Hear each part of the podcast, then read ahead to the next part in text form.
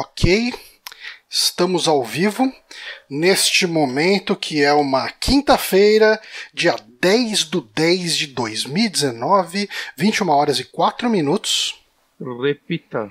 21 horas e 4 minutos.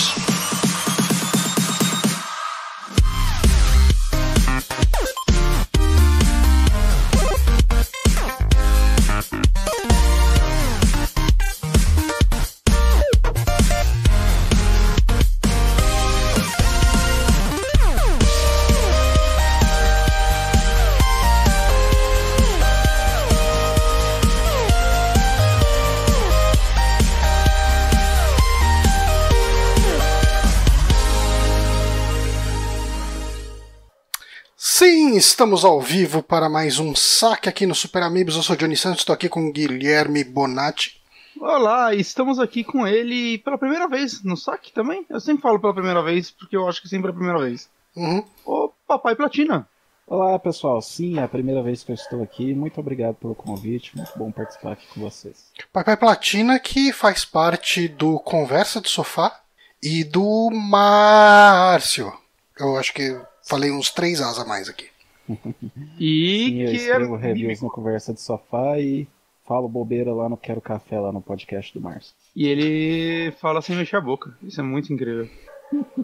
Ah, é muita, muita habilidade, é um ventrilo. Uhum. Mas, um ventríloco.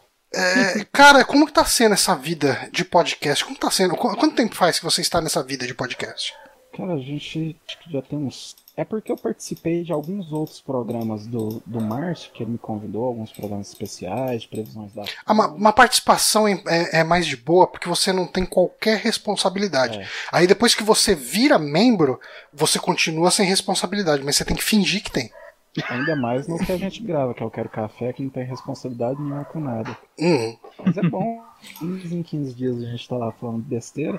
Agora não tá nessa periodicidade toda, porque ele gravou alguns spoiler casts, então atrasou um pouquinho. Mas é bem divertido, cara. É bem divertido. E essa vida de podcaster e escrever reviews tá atrapalhando a vida de platinador? Tá um pouquinho, cara, porque às vezes eu tô numa vontade louca de platinar um jogo e aí chega um jogo pra, que tem que ter review pra determinada semana, é, tem que jogar ele, mas depois eu platino ele. Ha! Eu sei que você já tem um vídeo ah, sobre por que você começou a platinar as coisas, acho que é bem interessante. Sim, sim. Mas sim, ah, legal. eu queria muito que você sumarizasse isso em poucas palavras para os nossos ouvintes, assim, o que te leva a platinar um jogo? O que, que fez Ser você fodão. seguir essa vida? É porque você pode? É isso? Não é um vício, porque eu paro quando eu quiser. eu comecei a platinar porque eu achava, achava e ainda acho o jogo muito caro. Então eu tinha grana para comprar um, dois jogos no máximo, e aí eu tinha que tirar o máximo que eu pudesse deles. Então eu jogava, rejogava, e aí eu fiquei, aí eu recebi uma notificação, ah, você ganhou um troféu. Eu falei, "Pô, legal isso aqui, né? Eu fui pesquisar e ver o que que era. Eu falei, pô, se eu fizer determinadas ações, eu vou conseguir todos os troféus desse jogo. Aí eu sabia, na minha cabeça doente, que ah, eu platinei o jogo, então eu terminei a minha história com esse jogo. Então eu já posso trocar ele. É pra te dar um fechamento. É. Então aí virou um hobby, cara. E aí tem uma comunidade muito grande que platine, converse, que marca de jogar. Eu achei bem interessante. Falei, pô, vou, vou platinar Você- esses jogos aqui, os jogos que gostar. Você me ajudou a platinar a Way Out. Sim, joguei com o Bonatti a Way Out. Ele Uhum. platinou e eu não platinei ainda porque eu preciso de uma cópia dele pra jogar. Mas agora no EA Access eu acho que um dia eu ainda vou pegar. É, você acha que só de você abrir ele você vai ganhar a platina, né? Porque você fez a platina, só não liberou os troféus. É, Ou será que você tudo de novo? aparentemente não. Aparentemente Hum. você tem que jogar de novo, mas você não precisa fazer as ações dos troféus. Só de você encerrar o game, você já vai ganhar nos troféus ao longo do caminho. Entendi. É, mas, mas é engraçado. É uma vida. Uhum. Eu, eu, tipo, quando eu me 360 pro Play 3 na geração Desculpa, deu uma passada, cortada. É, quando você. Eu? Quando eu migrei do 360 pro PlayStation 3 na geração passada, é, foi aí que eu comecei a comprar jogo original, né? E aí nessa época também, eu, mano, eu tenho que platinar tudo, eu tenho que fazer tudo nos jogos, porque é caro essa porra. Né? Depois de um tempo eu desencanei, tipo, eu ainda platino o jogo, mas, tipo, eu sou um júnior perto do, do Papai Platina. Né? Eu platino um ou outro, assim, que eu gosto mais. Mas eu também comecei pelo mesmo motivo, assim, porque era meio surreal para mim os preços e tudo mais. Mas eu platinava até jogo pegava emprestado e tal também, porque era uma. Sei lá, tinha acesso a bem menos jogos no PlayStation 3 do que eu tinha no, no meu primeiro 360, né? Que eu ia na, na feirinha, com 30 conto, comprava todos os lançamentos. Eu, se não me engano, eu tenho uma platina só, e é uma platina ridícula de se conseguir, que é a do Tesla Guard. Tesla Guard, Mas eu platinei eu... e não terminei o jogo. Eu vou te dizer, Johnny, que não é uma platina ridícula, porque assim, eu tenho muita dificuldade com jogos de plataforma. Hum. Mas tem um troféu específico do Tesla Grade que eu passei umas 3 horas para conseguir ele, cara. Então... Eu, eu não lembro se eu tive dificuldade em algum lugar. Mas. É, eu gosto muito de jogo de, de plataforma, de maneira geral. É, o meu problema realmente é me dedicar muito tempo a um jogo. Acho que por isso que eu nunca vou, vou atrás de, de platina. Eu acho e que você eu... joga mais de um jogo ao mesmo tempo? Tipo, joga... Então, isso é uma coisa que eu até comentei no Twitter faz pouco tempo. Eu tô mudando um pouco isso. É, eu tô tentando focar um jogo de cada vez. E, eu tenho feito isso acho que nos últimos dois, três meses. E cara, assim, eu passei o ano inteiro jogando muito poucos jogos. Nos últimos três meses eu devo ter terminado uns 5, 6 jogos, assim.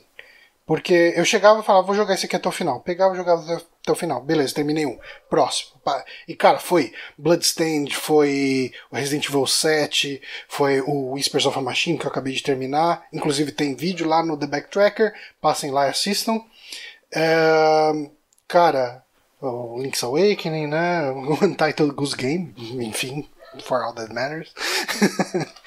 Mas eu tô terminando jogos, cara, e agora eu tô jogando mais um aí que eu quero terminar também, o, o Little Miss Fortune, e meio que nessa pegada de jogar até o final, terminar e acabou. Mas eu não ligo pra platina. Eu terminei o arco principal, a história, eu passo pro próximo. Por exemplo, o Fire Emblem Three Houses eu dropei, já que eu não terminei com as três casas. Né? Exato. Eu, eu já eu tô num, num oposto. Eu, tô, eu devo estar jogando agora, não sei não, uns 15 jogos ao mesmo tempo. É ridículo. Mas é porque eu, eu, eu não consigo, como eu tô com menos tempo para jogar, né? Eu consigo jogar um pouco de segunda, terça e depois no final de semana. Eu, eu não consigo mais me forçar a jogar um jogo se eu não tô completamente afim de jogar ele. Então eu, eu não, não fico mal em terminando os jogos aos poucos. Saca? Uhum. É, porque senão é, eu sinto que eu estrago um pouco a experiência do jogo pra mim. Antes eu me, me forçava, não, só posso jogar outro jogo quando acabar esse. Mas aí eu via que tinha muito jogo que eu acabava com muita má vontade. Então, ah, tudo bem se eu levar mais de um mês pra terminar um jogo curto, às vezes. Eu tô, eu tô jogando Accent, que é um jogo de 5 horas, já deve fazer dois meses. Mas abro, jogo duas fases, e é isso aí. O que eu tento é não jogar jogos do mesmo estilo parecido. Então, por exemplo, eu tô muito afim de jogar aquele Amid Evil, que é também um shooter old school, né, que saiu acho que ano passado e tal, né, nessas pegadas bem parecido com o Accent. Mas eu, porra, eu vou jogar ele antes de terminar o Accent, pelo menos. Aí fodeu, saca? Aí são dois jogos iguais, basicamente, né? Tirando 20 anos de desenvolvimento de um pro outro, mas né, na mesma pegada que eu vou ficar saturado desses jogos. Então, né, tipo, eu tento evitar isso. Mas, mesmo porque eu, eu jogo, cada console meu eu jogo num momento diferente, né? Normalmente durante a semana eu só jogo Switch e PC, então os jogos de Play 4 acabam ficando no final de semana e fica tudo cortado dessa forma também, hum. por plataforma. Eu não me forço a jogar um jogo só, mas é porque eu normalmente o meu estilo de jogar é um jogo só porque eu esqueço muito rápido controle, sabe? Então só tô jogando. É, teve, teve uma vez que eu tava jogando o Batman, o Arkham Knight, e depois eu fui jogar o Dark Souls Remaster, eu acho. E aí toda hora eu tava tentando jogar o Dark Souls como se eu estivesse jogando o Knight e jogar o Knight como se eu estivesse jogando Dark Souls. Então eu sempre tento, ah, vou jogar um porque senão eu vou começar a misturar os controles, sabe? E também pelo próprio estilo também. Porque mesmo antes de, de platinar, eu sempre gostei muito de completar mapas, sabe? Então eu peguei um jogo, esse jogo no Play 2, por exemplo, eu queria explorar cada cantinho, olhar cada coisa. Então, antes de existir platinas, eu já, entre aspas, platinava por procurar tudo em todos os lugares. Ah, bom, conversamos bastante sobre esse estilo de vida da platina, mas a gente tem muita coisa para falar nesse podcast. Então eu queria ir para alguns comentários. Tem um comentário que eu queria uh, trazer aqui, que foi justamente do Rafael Romagnoli, sobre um jogo que muita gente comentou e eu passei longe dele, mas eu talvez eu precise dedicar um tempinho para pegar ele. Rafael Romagnoli manda aqui, ó. Fala Johnny Bonatti. Não sei se vocês já falaram sobre ou conhecem o Outer Wilds. É um jogo que tem essa mecânica de eventos que só acontecem em determinado tempo que o Johnny falou que não gosta, mas na verdade, se você perder o timing, pode repetir a tentativa e chegar no tempo certo. Esse jogo explodiu minha cabeça com a qualidade de narrativa, mesmo não sendo linear, e de imersão. Uh, na minha opinião, é obrigatório para quem busca algo novo nos games. Se vocês pegarem esse, é, se vocês pegarem esse, tenho certeza que vai dar muita conversa. Só recomendo que não procurem muitos vídeos e que cuidem, eh, se cuidem com spoilers. O prazer desse jogo está na exploração e descobertas que vai se fazendo de maneira natural. Abraços. Cara, eu tenho eu muita vontade de jogar esse jogo. Maluco para jogar ele. Ele não é caro, ele tem uns 40 reais na Epic Game Store. Uhum. Só que eu não peguei ele porque eu sei que ele é o jogo que, quando eu pegar ele, eu vou ter que. Esse é o jogo que eu vou ter que parar e jogar ele, saca? E se eu pegar ele agora, eu sei que eu, eu tipo, vou demorar para conseguir jogar ele. E quando eu for jogar ele, ele já vai estar em promoção. E porque existe uma esperancinha minha dele sair pra Play 4 e ter suporte a VR. Hum. Esse, pelo pouquíssimo que eu vi dele, parece que ele enviaria ser a coisa mais maravilhosa de todos os tempos. Eu, inclusive, eu achei no Reddit muita gente falando sobre isso, como queria esse jogo enviar no PlayStation 4 quando parece que ia lançar depois, né? Acho que a exclusividade dele é temporária. E, caralho, como, como deve ser foda jogar esse jogo assim. é, cara, eu, eu. Quem sabe eu enfio ele aí no, no, no meus, no meu pipeline de jogos em breve. é, eu, eu assim. Eu, na minha fila agora, eu quero terminar o Little Miss Fortune, eu acho que eu não devo demorar muito mais. É, mas eu tenho uma vontadezinha de voltar pro. pro Telling Lies, cara. Eu quero voltar pro Telling Lies, mas o problema dele para mim, acho que é o mesmo que pra você, é que como os vídeos são muito longos, e durante, durante a semana eu jogo, tipo, no PC eu costumo jogar uma hora e meia no máximo, eu, eu vejo que, tipo, puta, cara, eu vou, eu vou ver cinco vídeos e parar. Saca, tem uns vídeos de 10 minutos nele. É. E é cansativo. E não é só ver, né? Você tem que ficar vendo e às vezes pausando para anotar alguma coisa. O, o, lance de rebobinar o vídeo desse jogo é terrível. É, se você quiser ver o vídeo do começo e eu, eu quero.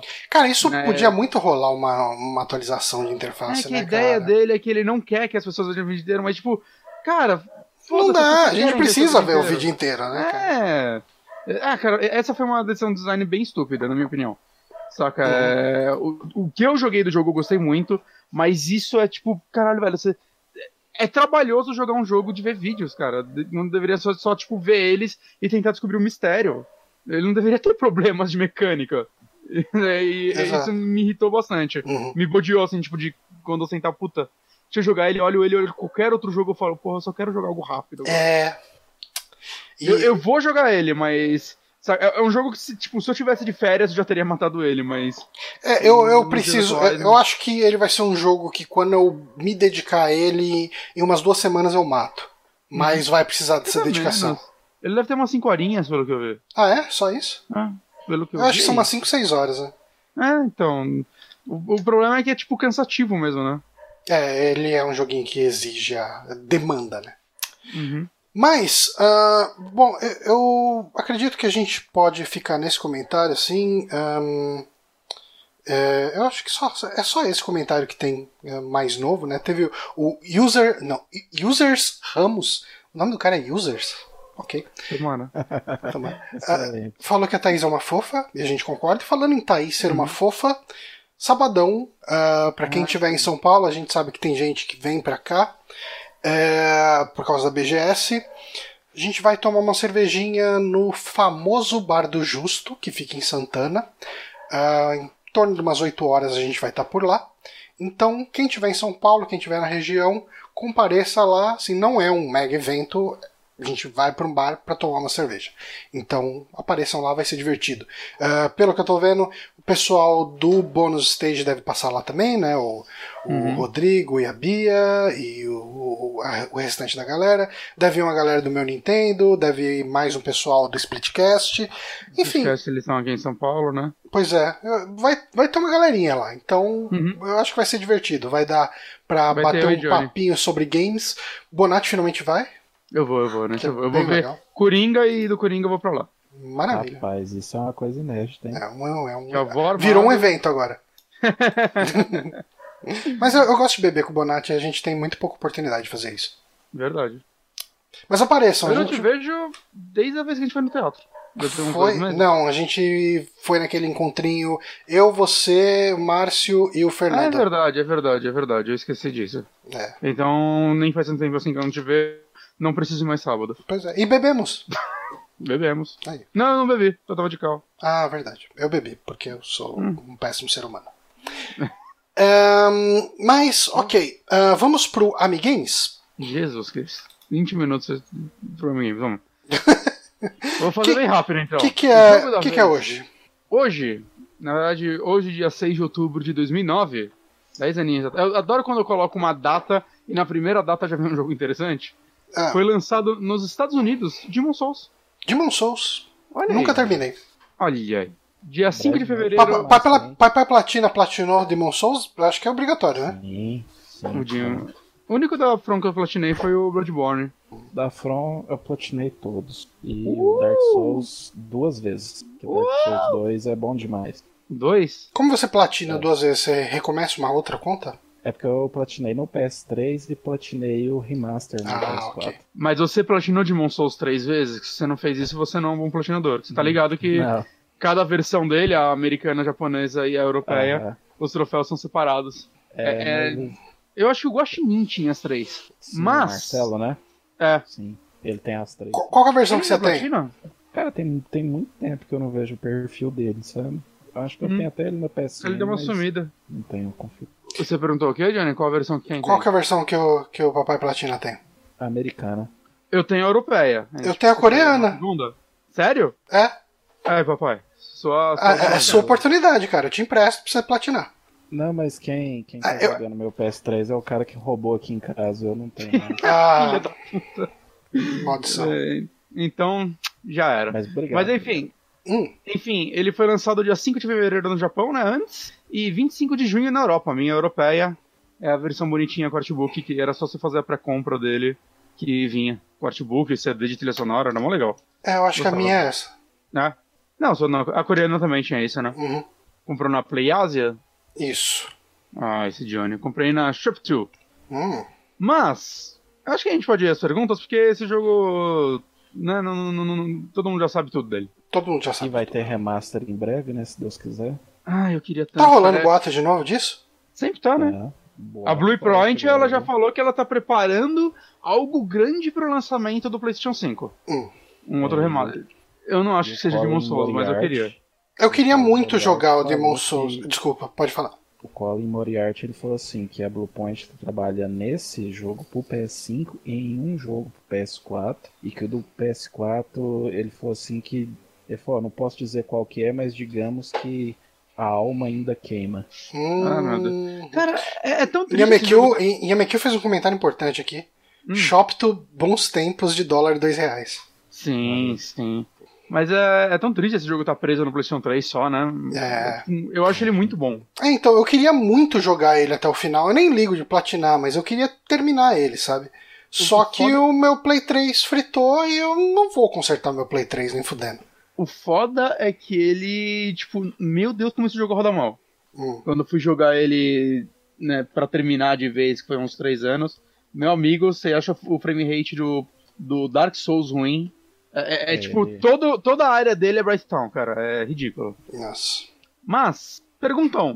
Hum, Em seu manual americano, manual de instruções do jogo, Hum. esse jogo tem um manual muito legal. tem, tem. Saudades tem manual verdade. em jogo. Uhum. Na parte de criação de personagens, temos muitas referências a uma famosa série de TV americana que está nativa até hoje. Qual seria? Simpsons. Caralho? Sério? Caralho! Quantas séries que estão ativas até hoje? Se não fosse Simpsons, era Grey's Anatomy. Ou, sei lá, sei Law and Order. Pois Se é. Tem algum vivo ainda? É, ah, ok, certo. Mas qual que é a referência? É, na verdade são muitas, mas nessa parte de criação de personagens tem. Acho que o nome dos personagens em algumas fotos são referências aos Simpsons. É, não só dos personagens, acho que é itens também. Então tem um Bobo, que é o ursinho de pelúcia que o Sr. Burns usa quando é criança, ele tem. Mostra Uhum. um episódio. Tem a Lisa o, é, Lionheart, que é aquela boneca que a Lisa cria naquele episódio que é Lisa versus Malibu Stacy, você lembra? Ah, lembro, sim. E, e tem a Princesa Cashmere, que é uma dançarina dos Simpsons. Hum, Loucura, né? loucura, loucura. Vamos para a próxima pergunta.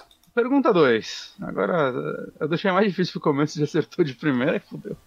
É, originalmente, a Sony queria que o jogo fosse um RPG de mundo aberto que apelasse aos fãs de Skyrim. O que fez com que ele virasse um jo o jogo que temos? Podem chutar. Ahn, Pergunta, acaba aí. eles não tinham dinheiro para alguém que escrevesse textos inteligíveis? Não. Teimosia. Não. Tem que ter dinheiro pro cara escrever os livros de Skyrim, né? Caralho. É, ó, o Inhame livro. perguntou se eles erraram na dose da dificuldade. Não. O Shohei Yoshida não gostou do jogo. Ele não gostou do jogo, mas não é esse o motivo. Hum. Originalmente a Sony queria que o jogo fosse um RPG de mundo aberto, que apelasse às suas. O que, que fez com que ele virasse o jogo que temos?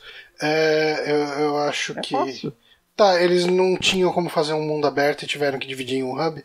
Hum, não. Tá, então dá a resposta aí, porque a gente tem um podcast gigante pela frente. Verdade. É, simplesmente foi dificuldade no desenvolvimento e falta de visão da equipe. É, eles não conseguiam nem fechar um protótipo do jogo, eles não conseguiam fazer nada funcionar. E o jogo já era visto como um fracasso antes de sair. Aí o Miyazaki, tipo, meio ganhou carta branca e ele decidiu que ele podia fazer o que ele quisesse, e foda-se. O Peter E se ele foi. falhasse, e se ele falhasse, não tinha problema porque o jogo já era um fracasso. Ok. Caralho, né? O Peter PPL falou que foi por causa de uma flechada no joelho. Ai, ai, ai. Terceira pergunta. Quando o desenvolvimento. É, é, não, durante o desenvolvimento do jogo, Miyazaki escondeu um importante detalhe do jogo da Sony. Qual foi? Que ele fazia apolo- apologia ao nazismo. Isso aí. Ah, Você ia ter um boss que era outro jogador. escondeu um detalhe. difícil pra caramba. É, a dificuldade. Ele É, não tipo- falava da Sony sobre, pra Sony sobre a dificuldade.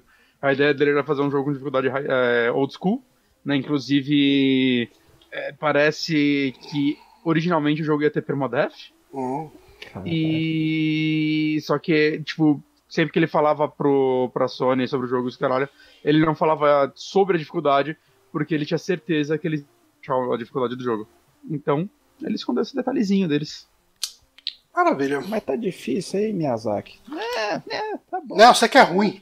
Você quer ruim? Você que é burro. né? Cara, Sabe o, o, o vídeo lá do o, o Batman? Que tem uma hora que o, o Robin tá mexendo lá no osciloscópio e só fica um chiado. Aí nada funciona nessa merda, essa merda, essa Batcaverna, nada funciona. Aí chega o Batman, cara, essa é uma das partes que eu mais rio desse vídeo, que o Batman vira pra ele e fala, você que é burro e não sabe fazer porra nenhuma. Cara, ele dá uma assim. É o quê? Feira da fruta? hein? Feira da fruta. Eu, Eu, nunca vi mais do que três minutos. é, essa frase eu acho uma das melhores, cara. Eu, eu adoro a, a visceralidade com a qual o Batman chama o Robin de burro. Eu, eu, eu me identifico Raiva, muito com né? aquilo. É muita raiva, cara. É muita raiva. Ok. Ah, mas enfim, gente, vamos falar as indicações. Eu tava até me planejando para hoje falar também sobre a minha experiência na BGS, que foi uma experiência muito breve, que eu até resumi essa experiência em meia dúzia de tweets.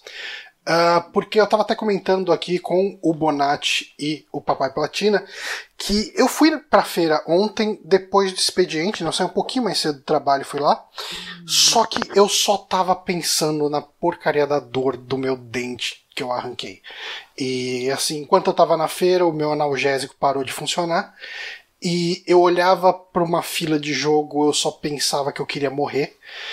E certo. Eu acabei não aproveitando muita coisa, mas joguei uma coisinha ou Você outra. não jogou Luigi. Joguei, joguei o Luigi, bem Ah, legal. jogou Luigi? Nossa, Ah, legal tá bem legal. Então, eu tava pensando, é, eu não acho que eu vou voltar na feira até até semana que vem. Mas a gente pode fazer um comentário geral sobre a feira uh, como notícia na semana que vem. Vamos ver se a gente chama alguém Sim. que foi pra feira. Talvez até a Thaís. A Thaís jogou bastante coisa. Thaís jogou. Ela jogou Final Fantasy, jogou o Avengers, jogou algumas coisas que eu queria ver a opinião de alguém. Hum, boa. Ou a gente chama a Thaís, ou vou ver se o Rodrigo topa também, de repente. Uhum.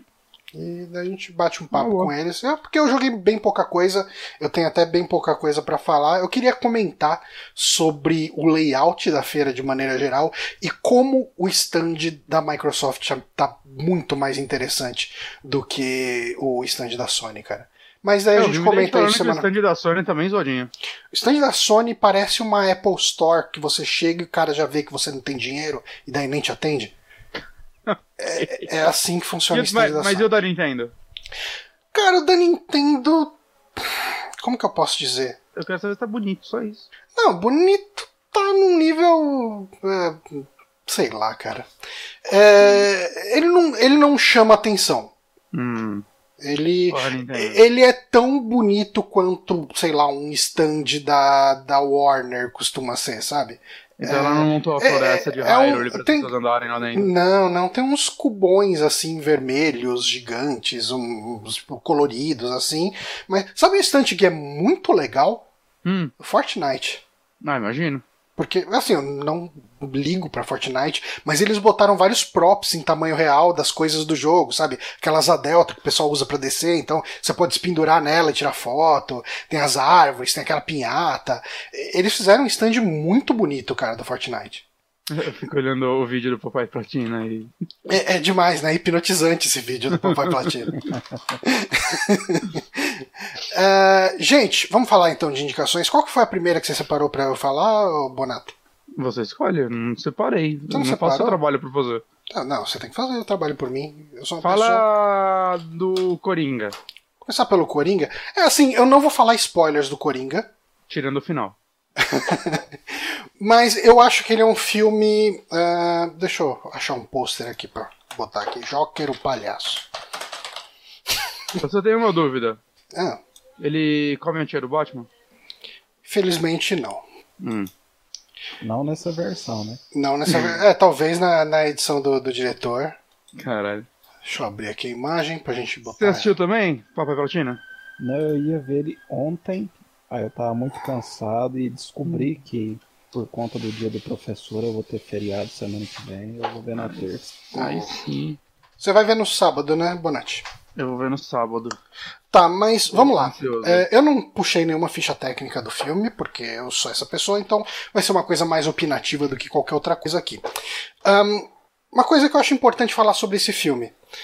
Eu sinto que os trailers que a gente teve entregam 90% do que, que é o filme. Uh, é, assim, não, nem preciso ver, vou devolver o ingresso. Pode devolver. É uma boa que você pode pegar esse dinheiro e comprar meias no estande da Lupo da BGS. Um, mas eu acho que ele é um filme que. Um, eu vou, vou seguir um outro caminho. Quando você, as, quando você fica sabendo alguns dos spoilers de Vingadores Ultimato, você perde muito da essência daquele filme. Você perde hum. o, o payoff daquela, daquela, daqueles momentos. Ele é muito grande. Ele é a emoção que você sente vendo aquele momento acontecer, ela é muito importante para a experiência que você vai ter vendo aquele filme, porque aquele filme foi construído para aquele momento, ok? Uhum. E, e filmes pipocam de uma maneira geral.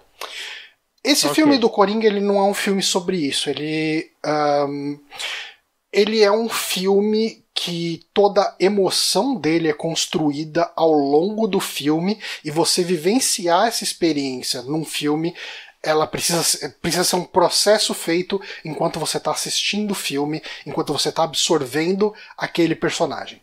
Resumindo, é melhor que Vingadores. Mas é, ele é um estilo diferente sim, sim. De, de cinema. É, ele, ele é um filme muito, muito, muito inspirado em coisas de Scorsese, né? Principalmente uh, o, o, Acho cara, que tem a produtora do Scorsese participa, né? É. É, é, é, cara, é Taxi Driver com King of Comedy. Perfeito. Ele... King of Comedy essa semana. Pois é, eu assisti essa semana também. Que filme maravilhoso, hein? Maravilhoso. Já assistiu, Papai Platina? Não, tá na lista pra ver, mas ainda não vi. Você tem Amazon então, Prime? Tem. Cara, assiste lá. Tá, cara, eu assisti essa semana, assisti anteontem, cara. Que o pessoal tava tudo falando, ah, o Coringa. É, assim, mesmo quem odiou o filme, quem não gostou, enfim. Ah, é uma colagem de Taxi Driver com King of Comedy e não sei o que. Não tem nada de original no filme e tal. Então, também. Hum? Vou ver ele então antes de ver o Coringa. Então. Cara, eu assisti depois. Uh, foi interessante assistir depois, porque quando você vê as cenas acontecendo, você fala, nossa, isso é tá lá, sabe? Tá no filme isso. Isso acontece lá. Uhum. É, e, e, eu acho que com alterações o suficiente para não ser um plágio. Um, eu acho que ele captura uma vibe, um sentimento. Mas, é, tipo, eles sempre deixaram bem claro, assim. Tipo, as, as referências, né? Que era para ser isso, né? O King of Comedy eu não li muito a respeito antes, mas o Taxi Driver era tipo. Não, cara, Taxi Driver tem momentos do filme que, que são muito Taxi Driver, cara. Tem, tem momentos que ele é, ele quer ser Taxi Driver, cara. Tipo. Acho que é... o pitch do filme era esse. O cara uhum. entrava no elevador e falava, vai ser o Taxi Driver do Coringa. Você fala, caralho, beleza. Mas é isso, cara. Ele é muito isso, cara. Ele é, é o Coringa, ele é um personagem nesse filme, né? O Arthur Fleck, acho que é o nome do, do Coringa aqui. Ele é uma pessoa com problemas. Ele é um, um, ele é uma pessoa doente, sabe? Tipo, ele é uma uhum. pessoa. Ele é um personagem do Joaquim Fênix. é, mas ele, é, ele é um cara que ele faz tratamento psiquiátrico, né? Ele faz um tratamento. Ele, ele é uma pessoa que vive à base de remédios uh, e, e, é uma pessoa que questiona muito a posição dele no mundo e por que, que a sociedade é do jeito que é. E isso vai crescendo nele uh, no sentido de que essa consciência do que ele é e de como os outros enxergam ele vai fazendo ele virar quem ele vai virar, sabe? E, e assim, um, eu acho que uma discussão que surgiu muito e surgiu muitas vezes de uma maneira maniqueísta, que tem sido essa polarização idiota que a gente tem visto do, do discurso entre esquerda e direita, que ele tá, é, um, é um discurso que está muito burro, que é muito fácil você simplesmente falar, ah, isso é um filme de incel, ou esse filme é irresponsável, ou, sabe, é, é, ah, esse filme quer vender uma mentira da esquerda. É, e eu vi, cara, eu vi merda vindo de todos os lados sobre esse filme. E, mas eu acho que é, tem, tem uma discussão sobre esse filme que eu tive com o Bonatti de uma maneira até que meio superficial é, a respeito de. Esse é um filme difícil, é, ele é um filme pesado em alguns momentos, e ele é um filme que eu consigo ver totalmente uma pessoa cometendo atentados, assim, cometendo assassinatos em massa, trigado por esse filme. E daí, assim, pessoas falaram na internet: ah, é, é uma irresponsabilidade se fazer esse filme, é um absurdo uma pessoa fazer um filme desse jeito e não sei o que, pessoas vão morrer por causa desse filme. E daí, uh, é, esse é o ponto que talvez o meu discurso vá para um meio termo, talvez covarde, mas uh, eu acho muito possível que esse tipo de coisa aconteça inspirado por esse filme. Eu não acho que pessoas têm o direito de falar pro diretor que ele pode ou não pode fazer uma coisa ou outra. Eu acho que se esse tipo de coisa acontecer, o diretor vai ter que saber lidar com isso, não por causa da sociedade ou por causa de crime ou de responder criminalmente processos por qualquer coisa desse tipo. Eu acho que ele vai ter que saber lidar internamente com uma eventual culpa disso acontecer. Porque. ele vai ter que ter uma sensibilidade com o que ele vai dizer a respeito se isso acontecer também. Também. É, eu, eu, não tô falando assim, nada aconteceu até agora, ninguém morreu por causa uhum. do filme, enfim, uhum. são todas situações mega hipotéticas, mas. E, eu, assim, eu tenho uma opinião que, tipo, isso pode acontecer, e eu não acho que o filme é culpado se isso acontecer mesmo assim. Uhum. Entende? É, tipo, as pessoas se inspiram em coisas para fazer merda desde sempre. Saca? É, é, eu... O filme vai ser a desculpa, pode ser até o gatilho. Eu acredito que se não fosse o filme, outra coisa ia ser o gatilho, então. Talvez. Eu não acho que a culpa- é, é que eu É, acho tipo- que. Eu acho que é tão direto a mensagem que o filme passa nesse sentido que a culpa fica sendo até um pouco menos subjetiva. Não tô falando que ela é imediata, mas Uhum. eu acho que ela pode ser um pouco menos ah, subjetiva se isso acontecer. É, pelo menos na minha opinião. Lógico, eu não tô falando aqui que a minha opinião é a verdade absoluta. Eu tô falando ah, da forma que eu enxergo o filme e, e- Uhum. e a mensagem que ele passa. Ele tem uma mensagem muito forte. Ele tem uma mensagem muito forte sobre uma sociedade excluída. A gente sempre vê a Gotham das pessoas elegantes que vão no cinema e vão em mega festas de ricos e, e, sabe a vida badalada de Gotham. E essa Gotham retratada nesse filme do Coringa, ela mostra um, um bando de gente desempregada, excluído pela sociedade, sabe, gente pobre, gente que vive na miséria e e, e gente que isso. vê e, e gente que vê os ricos de uma outra forma, sabe? Não, E, e não é pra. Tipo, o Coringa, ele sempre foi o completo oposto do Batman. Uhum. Então, sei lá, cara, eu não. Tipo, como as pessoas gostariam que fosse um filme do. Tipo, só se fosse o Coringa do Esquadrão Suicida. É. Saca? Pra não ser esse tipo de visão. Se você vai fazer um filme sobre o Coringa, ele tem que mostrar a parte suja de Gotham. E. Sim, você fazer isso nos dias de hoje e não querer fazer um paralelo com o mundo de hoje. Arde. Ele ia ter reclamações e backlash de outro lado.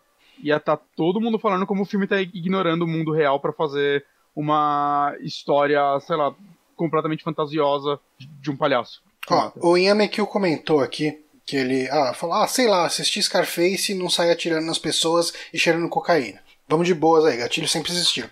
Primeiro, em primeiro lugar, eu acho que ele assistiu errado o filme. Mas, É. dito isso, é, eu, eu acho que assim, é, é muito complicado. é, é muito difícil você chegar a assistir um, um Scarface e ter uma identificação automática com o personagem. Talvez se você fosse um cubano morando nos Estados Unidos nos anos 80, você ia ter outro tipo de identificação. Talvez. Ele é, É. cubano, né? No filme. Ele é É, cubano. cubano. Ele é cubano. É o lixo de Cuba que jogaram em Miami. É. É. Né, Então, assim, é, é realmente é uma comparação difícil. É, eu- acho que é uma comparação difícil porque ele tá lidando diretamente com. e- Ele tá humanizando um problema mental.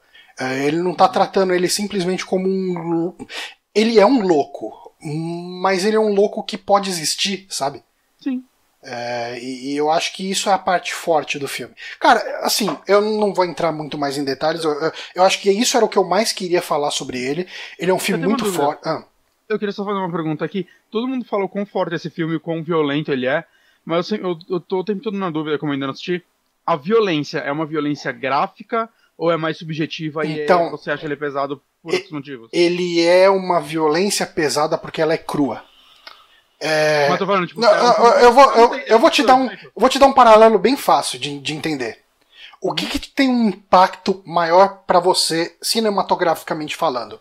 Quando chega um, um Arnold Schwarzenegger, pega uma, um fuzil e começa a atirar com, com a arma no- na altura do- da cintura e sai matando 500 mil pessoas, ou quando você vê uma cena, tipo aquela cena do. do. Departed, acho que é o nome do filme, como que chama? O Infiltrados? Infiltrado. Entrados. Aquele tiro no elevador, que é um tiro seco, é um tiro e a pessoa morreu ali e você vê aquela pessoa morta. É, é- é aquele negócio de. É uma tirinha que eu vi há muitas cenas que é tipo um médico virando pro paciente falando: Você vai morrer, o paciente continua sorrindo. Aí a segunda tirinha ele fala: Pra sempre. Aí o cara tá triste. Saca? É, é muito tipo: Caralho, morreu, acabou. É, É, é muito uma morte de Game of Thrones, né? exato.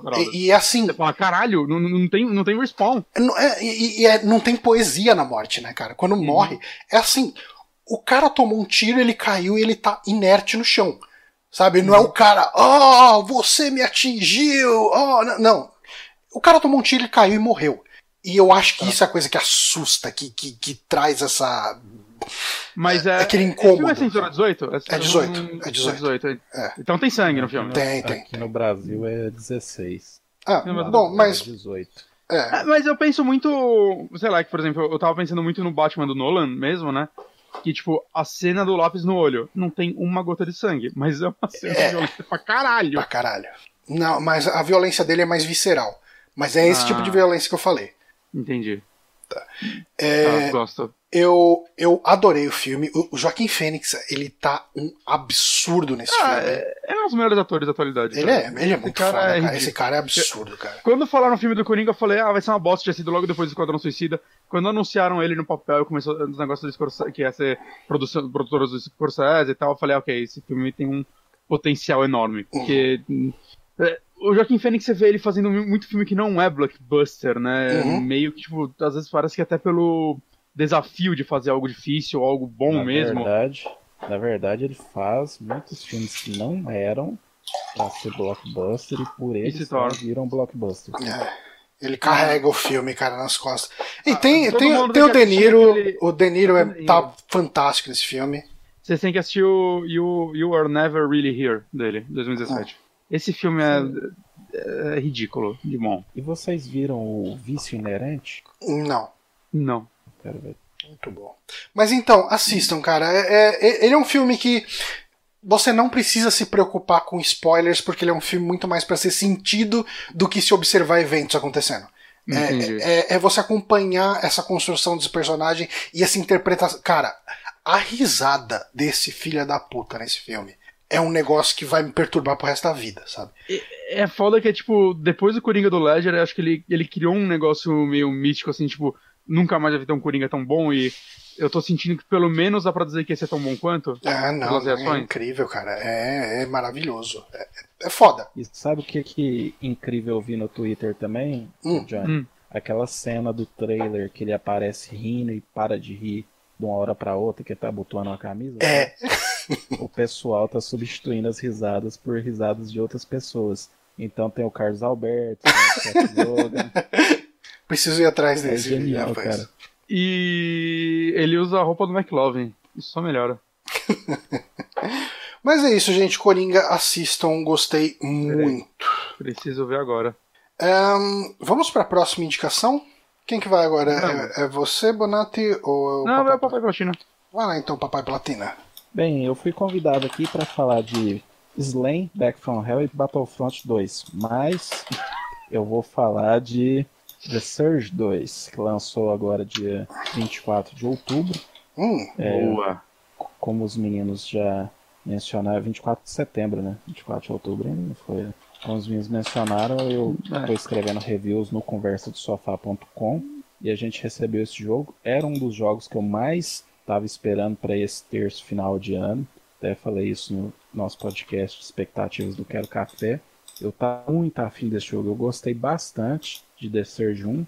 Eu gosto um pouquinho de, de Lords of the Fallen, mas não é um jogo que, que me pegou. Mas ali eu vi que a Deck 13, que é a produtora do game, eles estavam tentando fazer um jogo inspirado fortemente nas mecânicas da série Souls, mas com uma certa identidade. Em Lords of the Fallen eles não conseguiram tanto isso. Não. eu acho que em The Surge 1 eles conseguiram assim, olha, a gente criou algumas coisas que a gente vai tentar como a nossa identidade nos próximos jogos. E esse para mim foi o caso de The Surge 2. Eu acho que eles inovaram muitas mecânicas que já tinha no primeiro, que eu já tinha gostado bastante, e levaram além. Só que o jogo também tem vários problemas. O Bonatti também tá jogando ele. Você Sim, joga nele sim. no PC, né, Bonatti? Tô jogando no PC. E uma coisa, só uma coisa que eu acho curiosa desse estúdio é que assim, tem muito jogo quando você vai falar, você tem que dar aquela pisada em ovos, tipo, ah, não, tudo é Dark Souls agora, ah, qualquer coisa. Mas assim, esse estúdio em específico, eles querem fazer o Dark Souls deles. Uhum. Sim. né? É o que eles estão correndo atrás, pelo menos desde Lord of the Fallen. Eu não sei se eles fizeram algo antes, né? E é interessante que eu sinto que quanto mais eles se distanciam de Dark Souls, melhor tá ficando os jogos. Exatamente. Exatamente. Eles criaram algumas mecânicas, por exemplo, o- se você em Dark Souls, se você quer uma determinada arma, ah, eu quero essa espada, eu quero essa, essa, essa armadura. Você tem que ou saber onde ela está, ah, ela está num baú em tal lugar. Ou então, ah, esse inimigo, se eu fizer, esse NPC, se eu fizer a side quest dele, eu vou conseguir essa armadura. No, Uhum. Desde o The Surge 1 e agora no The Surge 2, se você, por exemplo, você quer a armadura daquele inimigo, não, eu quero o elmo daquele inimigo, o que, que você faz? Você vai e decepa numa direção artística maravilhosa a cabeça daquele inimigo. Uhum. Ao decepar a cabeça daquele inimigo, você ganha um esquemático, um blueprint daquela armadura que ele estiver usando e você pode criar ela depois. Você precisa o juntar material pra fazer também? É, ao, ao cortar o braço, você ganha. Ao cortar a parte do corpo que você, que você quer, você ganha, além desse blueprint, uma parte do material. Então, se você, ah, você achou a armadura X, você cortou a cabeça dela, você ganhou o esquemático daquela cabeça. Aí, as próximas cabeças que você achar daquele mesmo inimigo e cortar, você vai ganhar só os materiais. Então, você cortou ali três cabeças, consegue fazer uma armadura de cabeça para você, um elmo. E, e eles facilitaram bastante nesse, nesse daí, porque no 1 tinha muito lance, ah, você tem, tipo, vai, você quer essa armadura de braço e eu preciso do material de braço. Só que aí tem os níveis, né? Material de braço nível 1, 2 e 3, 4 e aí vai. É, e aí o nível 1 você só conseguia no começo do jogo. Então você tava no final do jogo, você tinha que voltar, você tinha. Você tinha precisava, sei lá, de um, algum material nível 1 pra evoluir alguma arma, às vezes até uma arma nova. Você tinha que voltar pro começo do jogo, ficar Lá lutando com os, os inimigos bucha, era um saco isso. É, No você podia dois, ter- É? Não, falar. Você podia ter 800 materiais nível 4 já, Uhum. mas você precisava do material do nível 1 e você só ia achar esse inimigo lá no início do jogo mesmo. E Então no 2 terrível isso. no dois é legal que assim, ah, você tem um, um material nível 4 e você precisa de nível 1, você consegue destruir o de nível 4 e com isso, tipo, transformar ele em tipo 2 o nível 1, é um negócio assim, né? Uhum. Isso, você sempre perde um material. Então, se Uhum. você tem quatro materiais nível 4, quando você quebra eles para nível 3, você vai ter só três materiais de nível 3. Ah, tá. Então você perde. Ok. Você perde, mas ainda é bom que você não tem que ficar voltando, Isso. né? E, e assim, você vai acabar acumulando materiais maior, melhores, e quando você vai ver, ah, troquei de arma que era um menor, você já vai ter o bastante pra subir ela. Então, É, sei lá, ficou prático, ficou bem mais gostoso o jogo com isso. E em matéria de dificuldade geral, assim, se a gente comparar ele com Souls da vida? O primeiro jogo era até um pouco mais difícil inicialmente, principalmente porque você estava em áreas mais contidas. Uhum. Esse, o segundo, ele é um pouco mais aberto, ele tem áreas mais abertas. Inicialmente eu não acho ele tão difícil como o primeiro ou como um Souls, e eu acho a curva de aprendizagem dele até o primeiro boss de verdade, que é o Little Johnny, é bem tranquilo. Você consegue entender bem as mecânicas, consegue entender bem o Mas- que que você tem que fazer e consegue progredir bem até chegar nele. Aí começa o primeiro pico de dificuldade aí. Hum. Mas eu, eu acho que ele tem alguns momentos meio. Você entrou num lugar, puta que pariu, você agrou cinco inimigos ao mesmo tempo. E você não, não via eles. Ele tem muito, tipo, lugar pegadinha, assim, que você vai e é, É. pra você morrer, que você não vai conseguir lidar com tudo isso. Você tá cercado do nada. E isso é algo que eu não gosto, assim. Eu acho que é uma dificuldade meio falsa. Mas quando ele te bota no, no combate, em áreas que você consegue analisar elas e. Sabe, ah, não, vou, vou agrar um inimigo por vez, vou lutar com ele eu acho que a dificuldade é boa, principalmente porque o combate desse tá. Eu, eu não terminei o primeiro, eu joguei umas duas, três horas o primeiro. E eu cansei, eu, eu gostei dele, mas eu não me senti motivado pra continuar ele, saca? Eu, tipo, ah, eu não tô afim de, de dedicar 20 horas nesse jogo. Né? Acho que principalmente porque eu não gostava nada do cenário dele, acho que é tudo numa fábrica, né? Isso. E é muito sem graça aquele cenário, e eu achava ele meio duro ainda.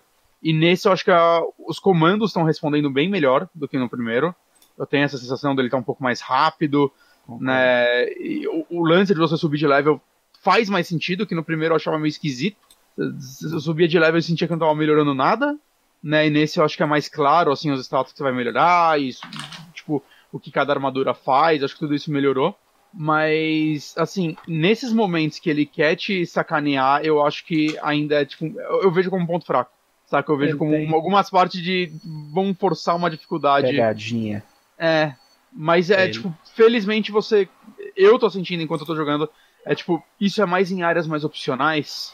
Né? Eu sempre acho um caminho ou um caminho alternativo pra conseguir progredir o jogo. Sim, uma- Então- uma, grande diferença desse também é que você tem essas áreas maiores e tem áreas. Você vai liberar muitos atalhos. Então, é o que você falou. Se você tá achando que ah, eu vou por ali, tá muito difícil, eventualmente explorando a área, você vai achar um atalho que você não vai mais precisar passar por ali.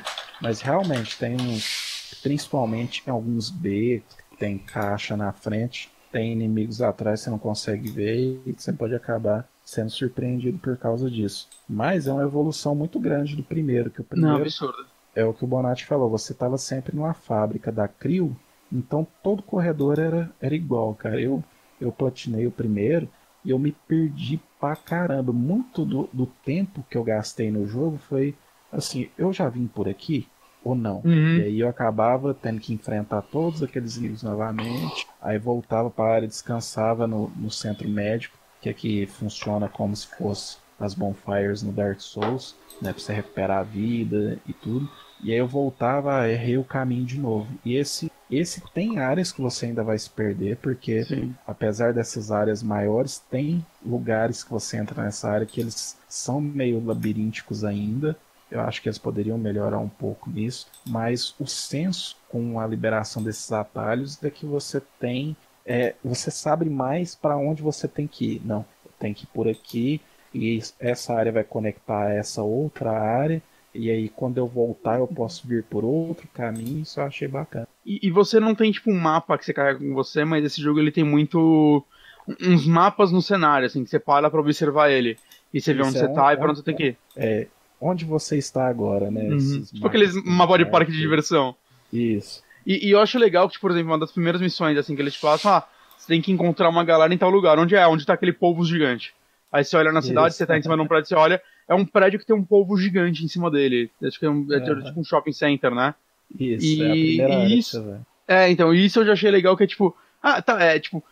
Eu, eu não acho o design desse jogo a coisa mais criativa do mundo. Eu acho que é o ponto mais fraco dele. Mas você vê que, tipo, eles já estão tentando criar um mundo um pouco mais interessante.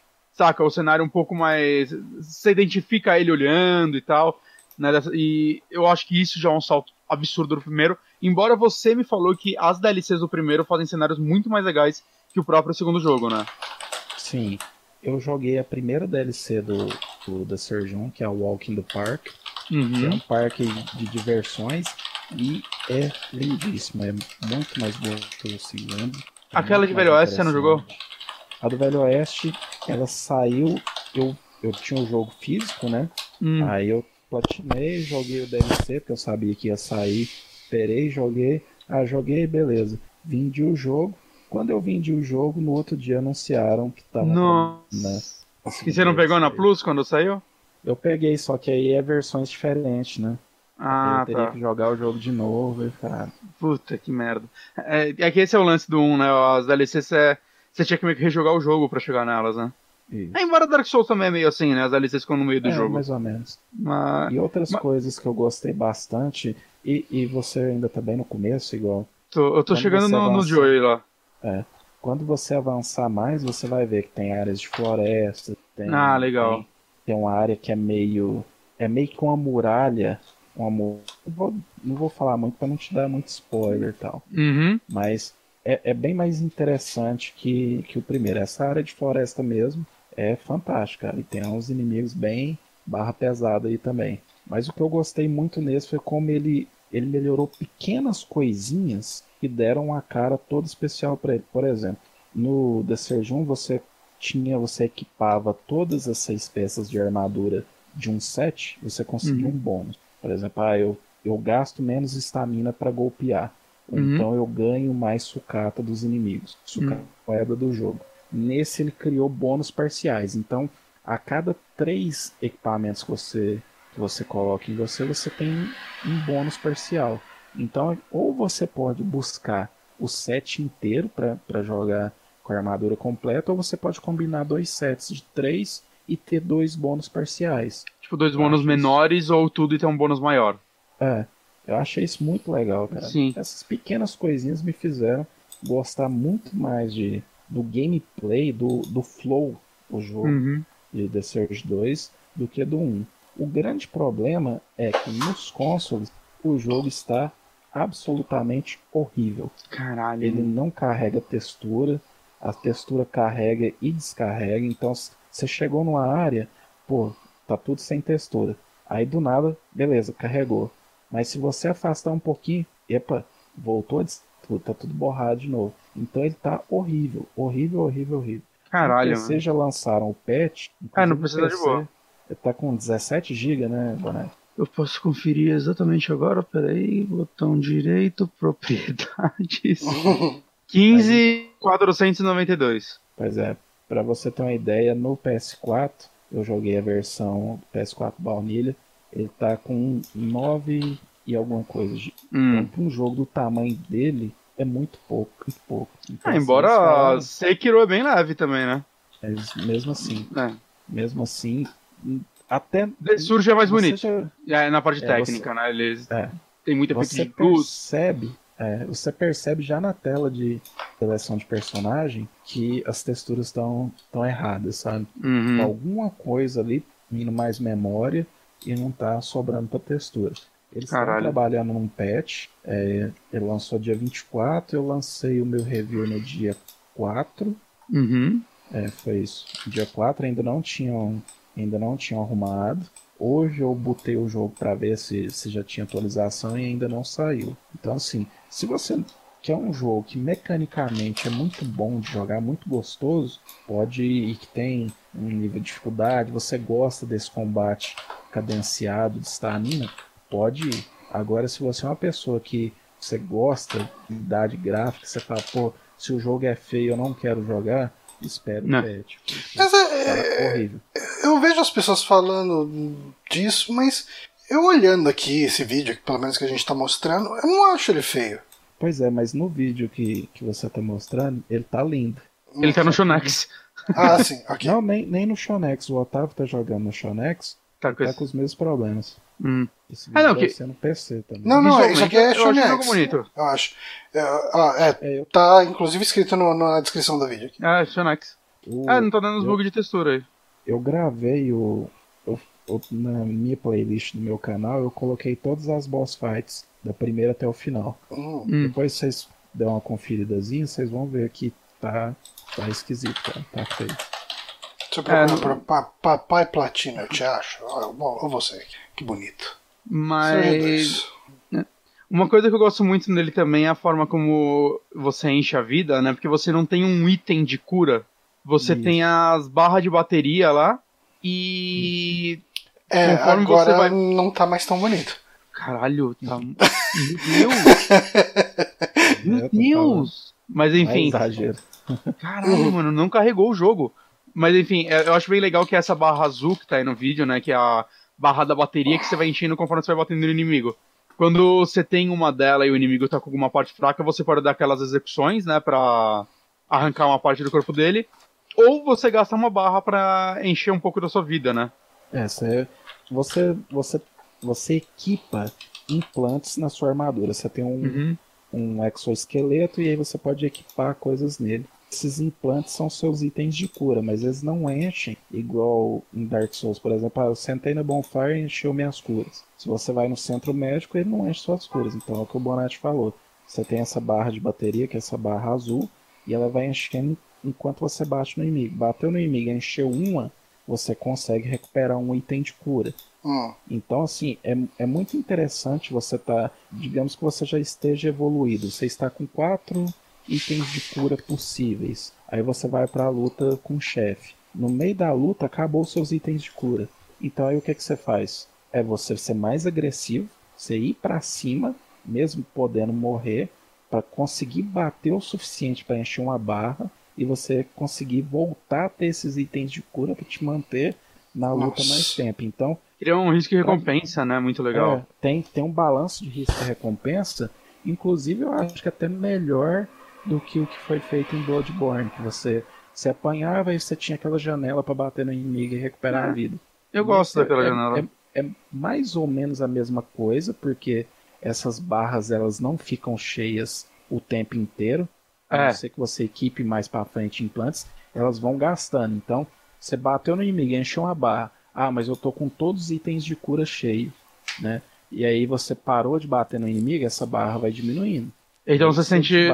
Eu, é, eu aí acho você bom. fica naquela, eu tenho que ficar frenético batendo no cara Uhum.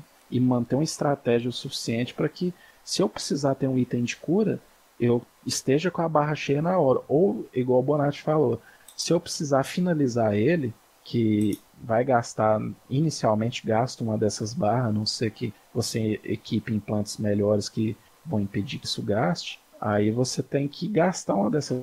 Então, às vezes, ah, eu tô sem item de cura, minha vida tá pequenininha, mas se eu bater mais um pouquinho nesse cara, eu consigo finalizar ele e não, não vou precisar preocupar mais com ele. Então, é um risco-recompensa em toda hora, cara, toda hora. Acho e, e, eu acho legal isso. até o lance dela esvaziar, porque eu acabei de limpar uma área e eu tô com, sei lá, metade da vida e as barras cheias, eu me sinto, tipo, eu vou usar essas barras e ficar com a vida 100%, porque até eu chegar uhum. à próxima área, eu, eu, provavelmente não vou estar com mais isso. É, eu tenho um problema muito grave em jogo que não gasta isso, porque isso aí é mais pessoal meu, eu tô tentando uma execução, saca? Pra, não, não, que eu vou precisar disso, eu vou... Mas não, aqui é tipo, cara, foda-se que eu vou precisar disso. Ela vai esvaziar, não, não é escolha minha. Então usa isso, aproveita, não, não fica, tipo, com peso na consciência de gastar isso pra encher pouca vida, porque, cara, você vai encher isso. Ela enche rápido também, então eu acho que o equilíbrio é bom. Gostei bastante. E assim, quando você morre, outra mecânica bacana, quando você morre, você deixa uma pilha, a sua pilha de sucata, que é o material que você acumulou durante até o momento que você morreu, você deixa uhum. ele aonde você morreu. Mas você tem 2 minutos e 30 para voltar lá e pegar. Não, você perde uhum. tudo.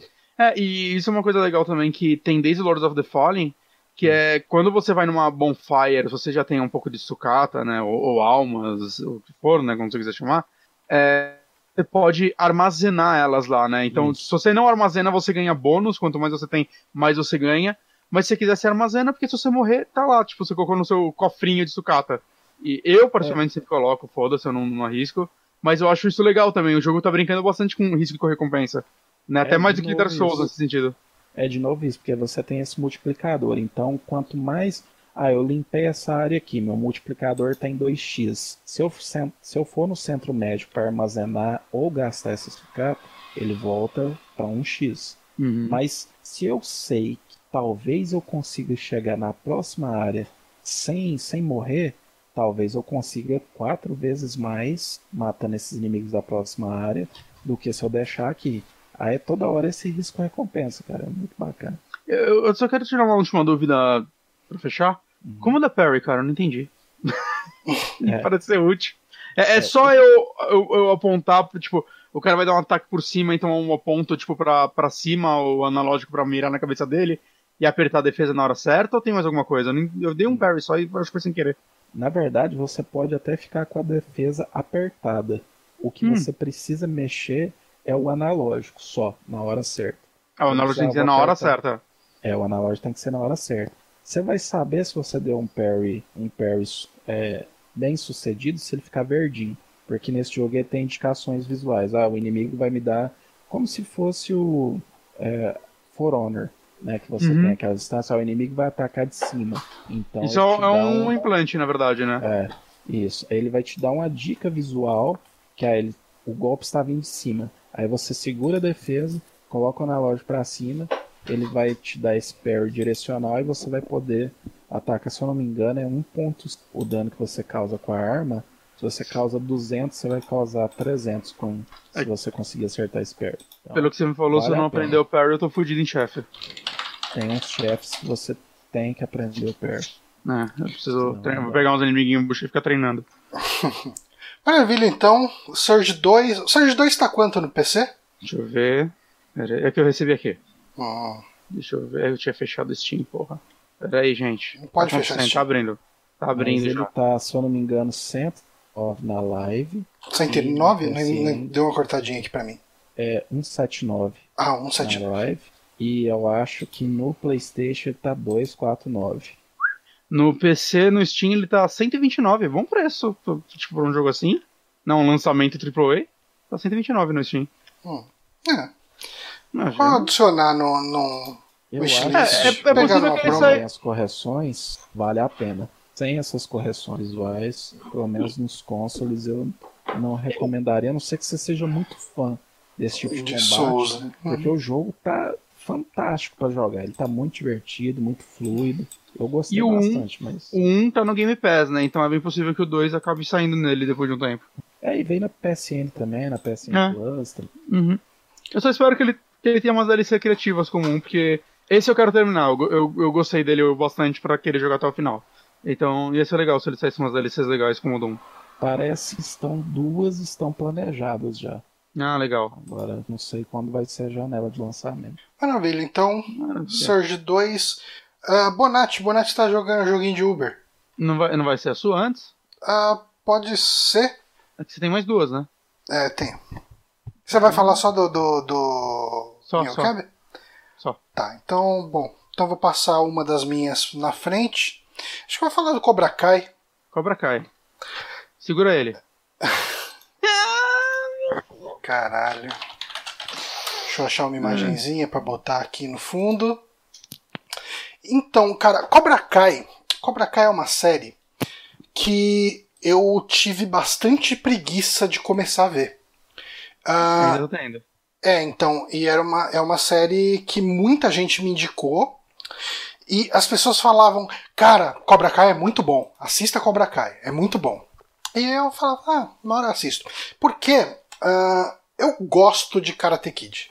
Eu, eu gosto, sim, de Karate Kid, mas ele, ele nunca foi pra mim um Goonies, um, ele não é, ele não me bate a nostalgia dos anos 80 que outros filmes daquela época me batem. Eu, ok, eu assisti Karate Kid 1 umas cinco vezes pelo menos, ah, o 2 e o 3 eu assisti menos vezes, mas eu vi todos. Melhor do Will Smith, pode falar.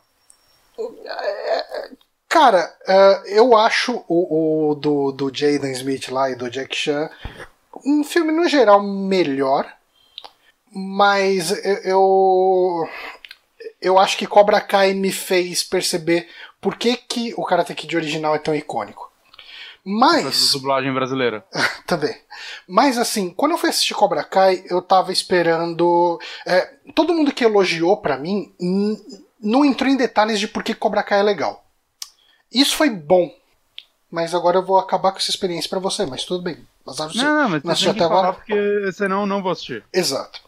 E assim, quando as pessoas falavam que era bom, eu falava, ok, tipo, é nostalgia do Karate Kid, as pessoas devem gostar de Karate Kid, vamos falar de Karate Kid, e é legal porque é anos 80. E assim, existe um fator nostalgia muito importante, obviamente, nesse filme. Se passa nos anos 80, Não, eles passam nos tempos ah, atuais. que é a história de um dos do, do, do vilão É, do Karate Kid, né? e aí que É tá. o mesmo ator? É o mesmo ator. Aí que tá, Bonatti. Aí que você vai ter uma surpresa. Aí Ele que não tá. é o vilão. O vilão Então, sempre foi o Daniel. É, é, então, hum, ele brinca com isso, mas o que que faz essa série ser foda? É foda. É foda. Não é Ca- boa, é ca- foda. é, eu, é, cara, eu sou uma desgraça pra maratona série. Eu assisti as duas temporadas em três dias. Ela é do YouTube, né? É do YouTube. Isso. Loucura. E É. tipo, de graça? É só assistir ou tem que pagar alguma coisa? Eu acho que tem que pagar. Era do YouTube Premium antes, quando saiu a primeira temporada. Agora, se eu não me engano, a primeira tá disponível pra todo mundo. Hum. E eu acho que a segunda agora é exclusiva do YouTube Premium. É, eu não sei. É que assim, eu assinei o YouTube Premium porque eu tava cansado das propagandas que apareciam enquanto a gente fazia as transmissões aqui. Ah, o- a conta do Super Amigo você tá com o YouTube Premium, né? Isso. Então, se Ah, quiser pode usar, você pode usar, pode assistir lá. Ahn, e, e, a- e aí que tá. A série começa com o Johnny Lawrence, né, que é o, o vilão do Karate Kid 1, é, tocando a vida dele. E ele é um. Cara, é um bêbado, ele, tipo, trabalha meio que de faz tudo, sabe? Faz aqueles reparos em calha, prega a televisão na parede. O, o carro dele tem. Ele, eu não lembro que carro que é, um, tipo um Viper, sei lá, não é um Viper, é, é um carrão daqueles antigão, no nível que tem afogador no carro dele, porque não tem injeção eletrônica, sabe? É, e, e ele tá tocando a vida dele lá na, na mesma cidade sempre, enquanto o Daniel Larusso ele virou o dono de uma concessionária de carros. Então todo lugar tem outdoor dele. Ele, ah, não sei o que, acabe com os né? preços ruins, os preços altos, e chega lá e dá um golpe de karatê no preço alto, sabe? É, ele viveu a fama do campeão de karatê mirim. Aparentemente, Ah, né, é, o, o universo de, de, de All Valley é meio. Pokémon, assim, né? Todas as pessoas vivem em função de karatê. Nenhum isso, né? Tipo, é- essa fama. O, o, o ator deveria ter essa fama, saca? Porque Pois ele, é. com certeza não teve uma carreira de sucesso com o Karate Kid e a encruzilhada. É. E Talvez até seja uma referência, hein? provavelmente ele tava. O que ele tava fazendo nesse último ano? Certeza que ele tava. Ah, A ele fez o filme do Hitchcock. Dele foi Aquele com- mesmo. Não, eu eu vi esse filme o Hitchcock, do Anthony Hopkins. Eu não sei quem ele é nesse filme, mas ele tá acreditado nele. Ele é o Joseph Stefano. Ok. Mas enfim, ah, vamos voltando aqui. É, e daí assim a gente acompa- acompanha o fracasso dele, do, do, do Johnny Lawrence, ah, nessa vida adulta. E a vida começa a pregar algumas peças e a vida dele vai cruzando com a do Daniel San por alguns momentos, por, em algumas situações, e ele vai tendo a vida dele fudida de novo pelo Daniel San. É, porque ele vê muito que no final do Karate Kid 1, o Daniel San ganhou o campeonato com golpe. legal. Com um golpe legal, eles brincam com isso, né? Eles falam, é, ah, você deu um golpe legal e ganhou. Aí chega, é, você voou na minha, na minha perna pra quebrar minha perna. Ele falou, é, eu tomei uma falta, você ganhou um troféu. E, tipo, Caralho. ele era o, e tipo, ele era o boyzinho da escola, né? E aí a vida dele acabou depois desse campeonato. É. Então, ele ele fez só- o segundo filme? É, o segundo filme é a revanche deles? Eu não sei. O segundo é no Japão, né? É o segundo, ele até tenta redimir, falando é, que ele não quer mais ficar no Cobra Kai. E, agora o pessoal do Cobra Kai faz bullying com ele também. Mas, mas no primeiro ele se mesmo, não tem um lance de tipo, ele só faz aquele, tipo, o, quase É, quebra a tá perna dele. O mestre manda. É, né? porque o mestre que era o cuzão, ele era É, não, sim. E, e isso é uma Mas- coisa. É uma coisa que talvez é, seja melhor não comentar aqui. Ah, Eu já quero ver se. É. Tem que rever os três filmes pra ver. não, porque também. todo momento que ele faz uma referência, ele vai te mostrar a cena do filme original. Ah, Jesus é bom. É, você não precisa rever o filme e, ele, te- ele faz um trabalho muito bom em relembrar. Qual, qual a história do 3? Putz, eu não. O 3 é o que ele entra no Cobra Kai? Ele entra no Cobra Kai? É. Eu, é porque assim, o 2 é meio que uma pausa, né? Ele vai pro Japão e conhece uma menina japonesa, aí tem. É, Karate Kid vai ao Japão. Tem E, referência. e eu ao acho que o Karate 3, Kid? o 3 ele é meio que uma continuação direta do 1, sei lá. Tem, tem alguma referência do Next Karate Kid ou eles tiveram dinheiro pra pagar Não, a Hilary Swank não, pra aparecer na não. série? Não teve. Eu acho que tem alguma menção, mas é muito de leve. Sério? Mas é, Oh. se tiver, se tiver, mas. Posso estar mentindo. Aqui. Next Karate Kid? Eu assisti, eu não lembro de nada desse filme. Eu lembro mais ele do que dos outros três. Caralho. Porque eu vi ele há uns 6, 7 anos atrás em galera, Uhum. na casa de um amigo. Ele é um dos filmes mais divertidos que eu vi na minha vida inteira.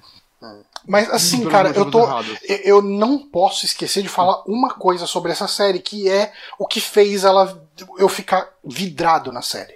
O quê? Todo mundo nessa série é babaca. The Next Karate Kid. Os caras estão jogando boliche. Os monges estão jogando boliches. E um cara que tá do outro lado, uma galera que tá do outro lado começa a mexer com eles de graça. Eles nem estão no mesmo negócio. Assim, é um bando de monges jogando boliche os caras vão mexer com eles. Não, não, não, mas eles não são babacas no sentido de bully dos anos 80. Eles são seres humanos ruins. Eu não Ah. vou. Eles são seres humanos. E isso que é foda. Isso que é foda nessa série, cara.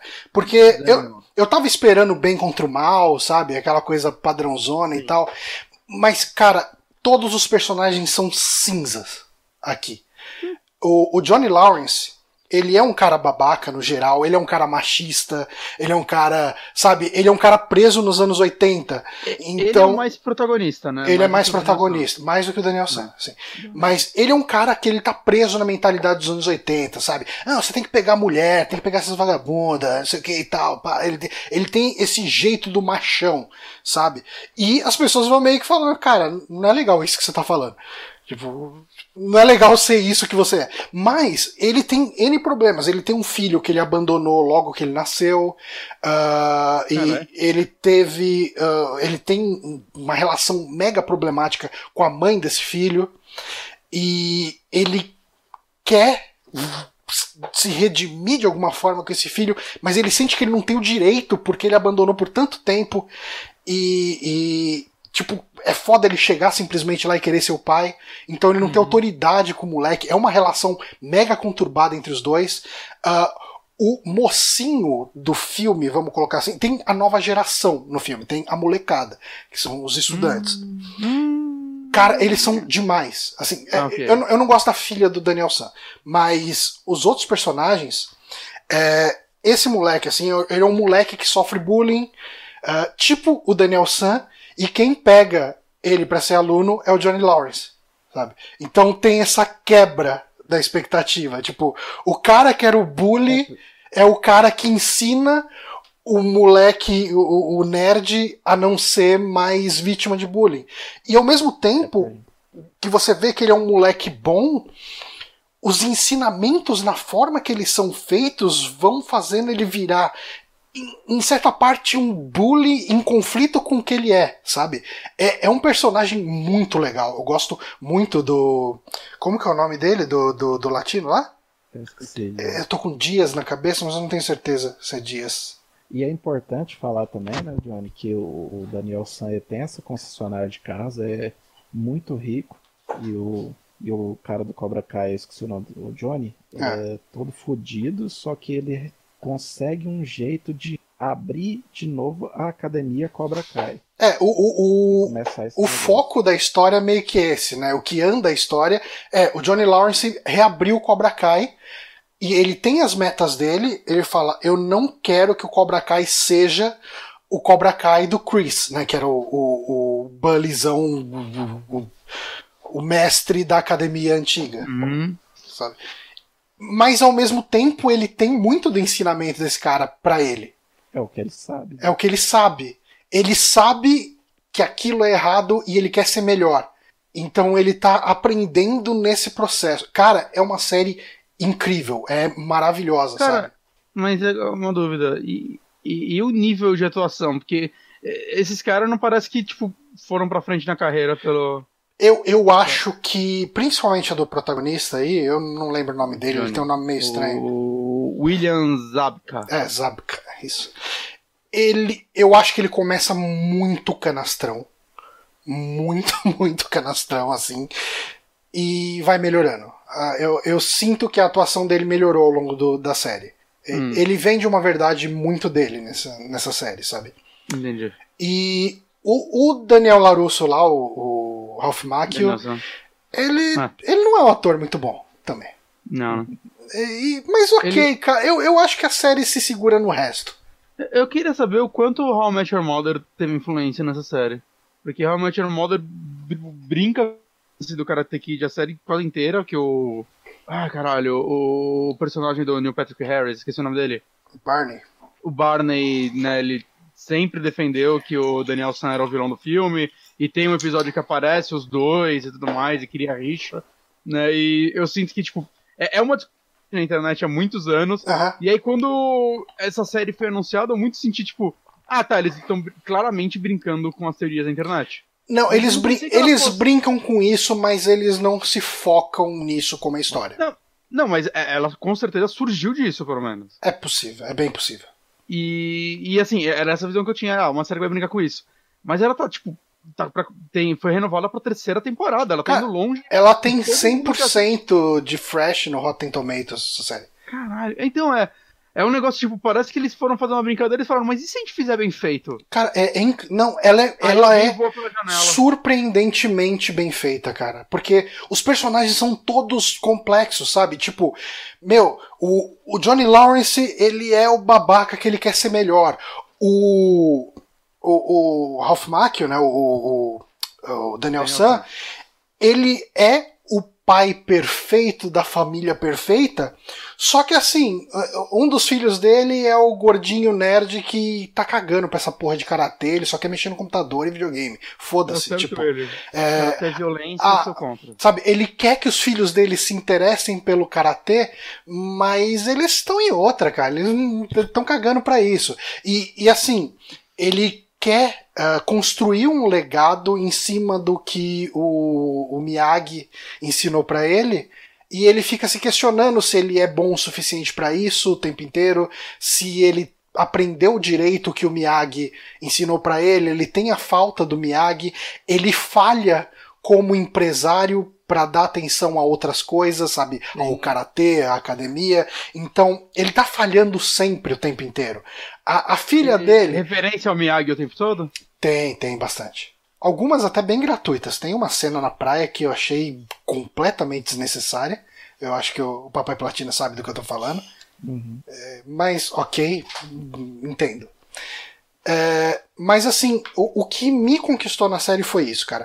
Todos os personagens eles são cinzas, não tem bom e mal. Mesmo esse moleque que sofre bullying e tal, que você fala, ok, é o novo Daniel San, ele é o heróizinho da série. Cara, ele, em determinado momento, os ensinos do Cobra Kai transformam ele num babaca.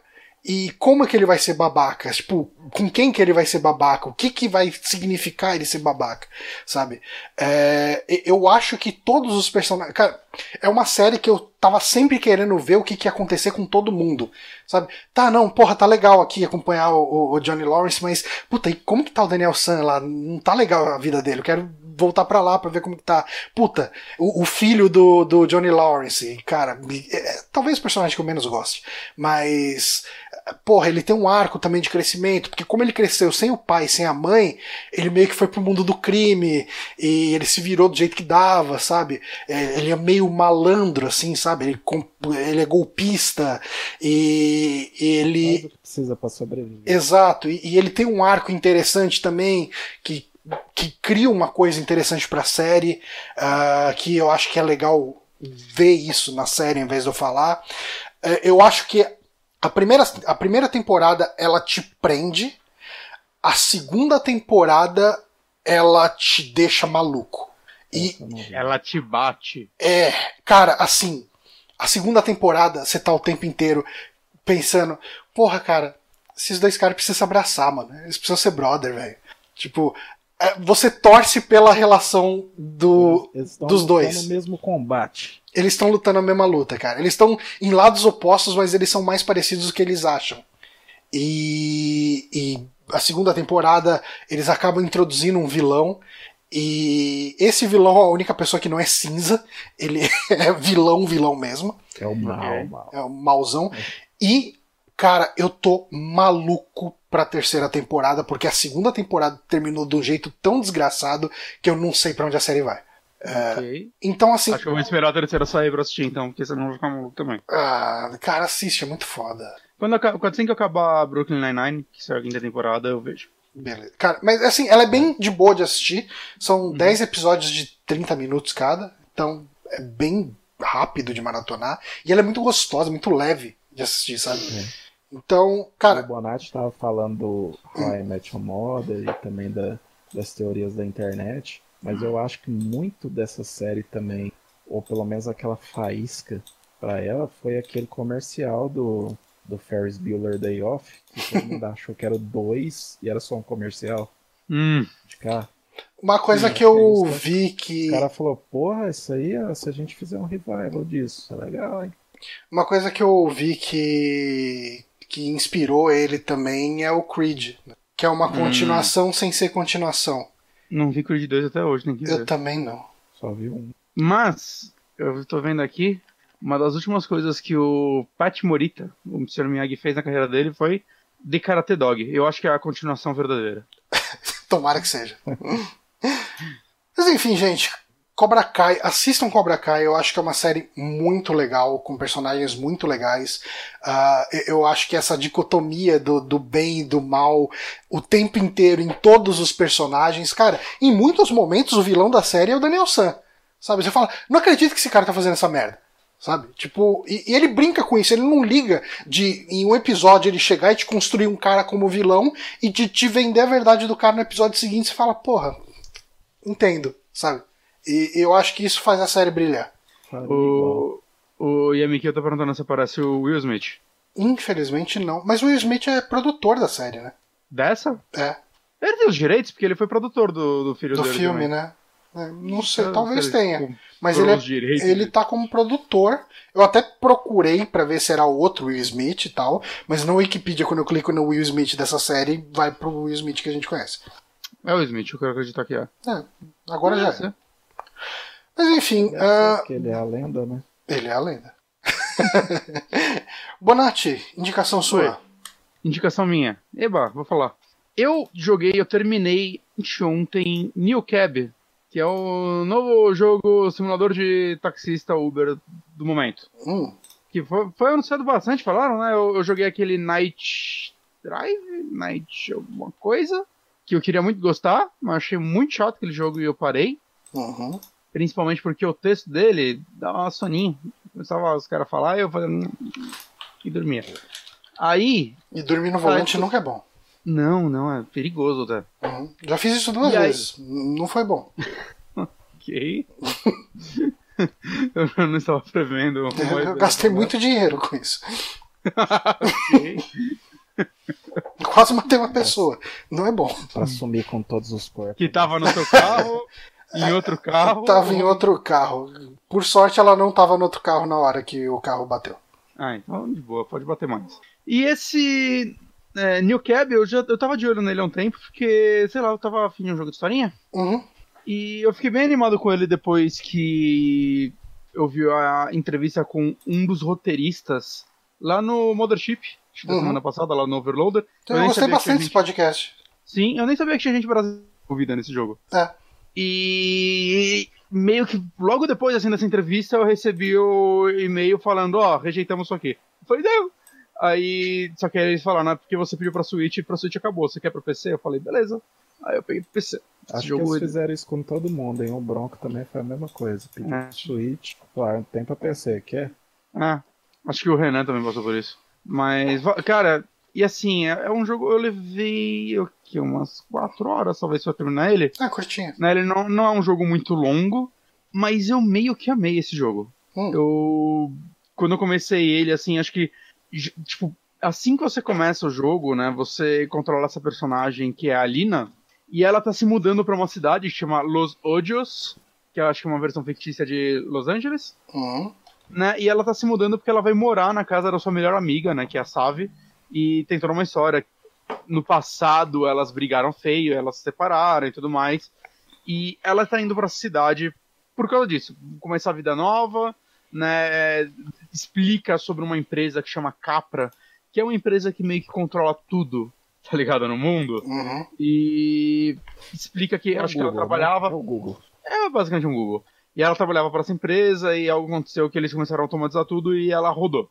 Ela ficou desempregada, muita gente ficou desempregado, é, destruiu muitos empregos e, tipo, muita gente odeia essa empresa e ela é vendida como a salvação do mundo, né? Principalmente por causa dos carros automatizados que ela tem, né? Que é tipo um serviço tipo Uber, só que aí vem um carrinho lá de robozinho lá, te pega, te leva e a vida é essa. E a sua protagonista, ela é uma das únicas motoristas de- desse New Cab, Uhum. né? Que é, que é basicamente um serviço tipo Uber. E na história eles meio que explicam que, tipo, as pessoas que querem esse serviço, pegam esse serviço, querem algo mais vintage, querem uma pessoa para conversar com elas, né? E coisas do tipo. E. Tipo, a história, vai, o estopim dela é que assim no, no primeiro dia que você chega aí, você encontra essa sua amiga, ela te pede para você deixar ela num lugar, porque ela fala que ela teve um problema com um cliente no trabalho e ela tem que encontrar esse cliente agora pra pedir desculpas. Você deixa ela lá, você tá muito puto com ela já, porque, tipo, caralho, você acabou de chegar na cidade, você nem sabe onde é a casa de vocês, ela nem fala. E aí, tipo, ah, não, é, fiquei trabalhando um pouco enquanto eu vou resolver isso, e daqui a pouco você me busca e a gente vai pra casa. E você tá, tipo, cansado, mas pegou estrada. Quero trabalhar quando eu pego estrada. Mas, enfim, é, ela não liga. Aí você, tipo, vai mais ou menos onde ela tá, você recebe uma ligação toda confusa dela, uma mensagem, não lembro direito. E ela desapareceu. E o celular dela tá quebrado no chão. E você É tá nessa cidade. Essa menina, né? Ela é. Uhum. E aí você tá nessa cidade, sem saber onde seria a sua casa, tudo que você tem é seu carro e sua busca pela sua amiga. É, o jogo ele tem. É, é um jogo difícil de descrever o que ele é, tipo, no sentido. Ah, é- é- ele é uma visual novel? Ele é.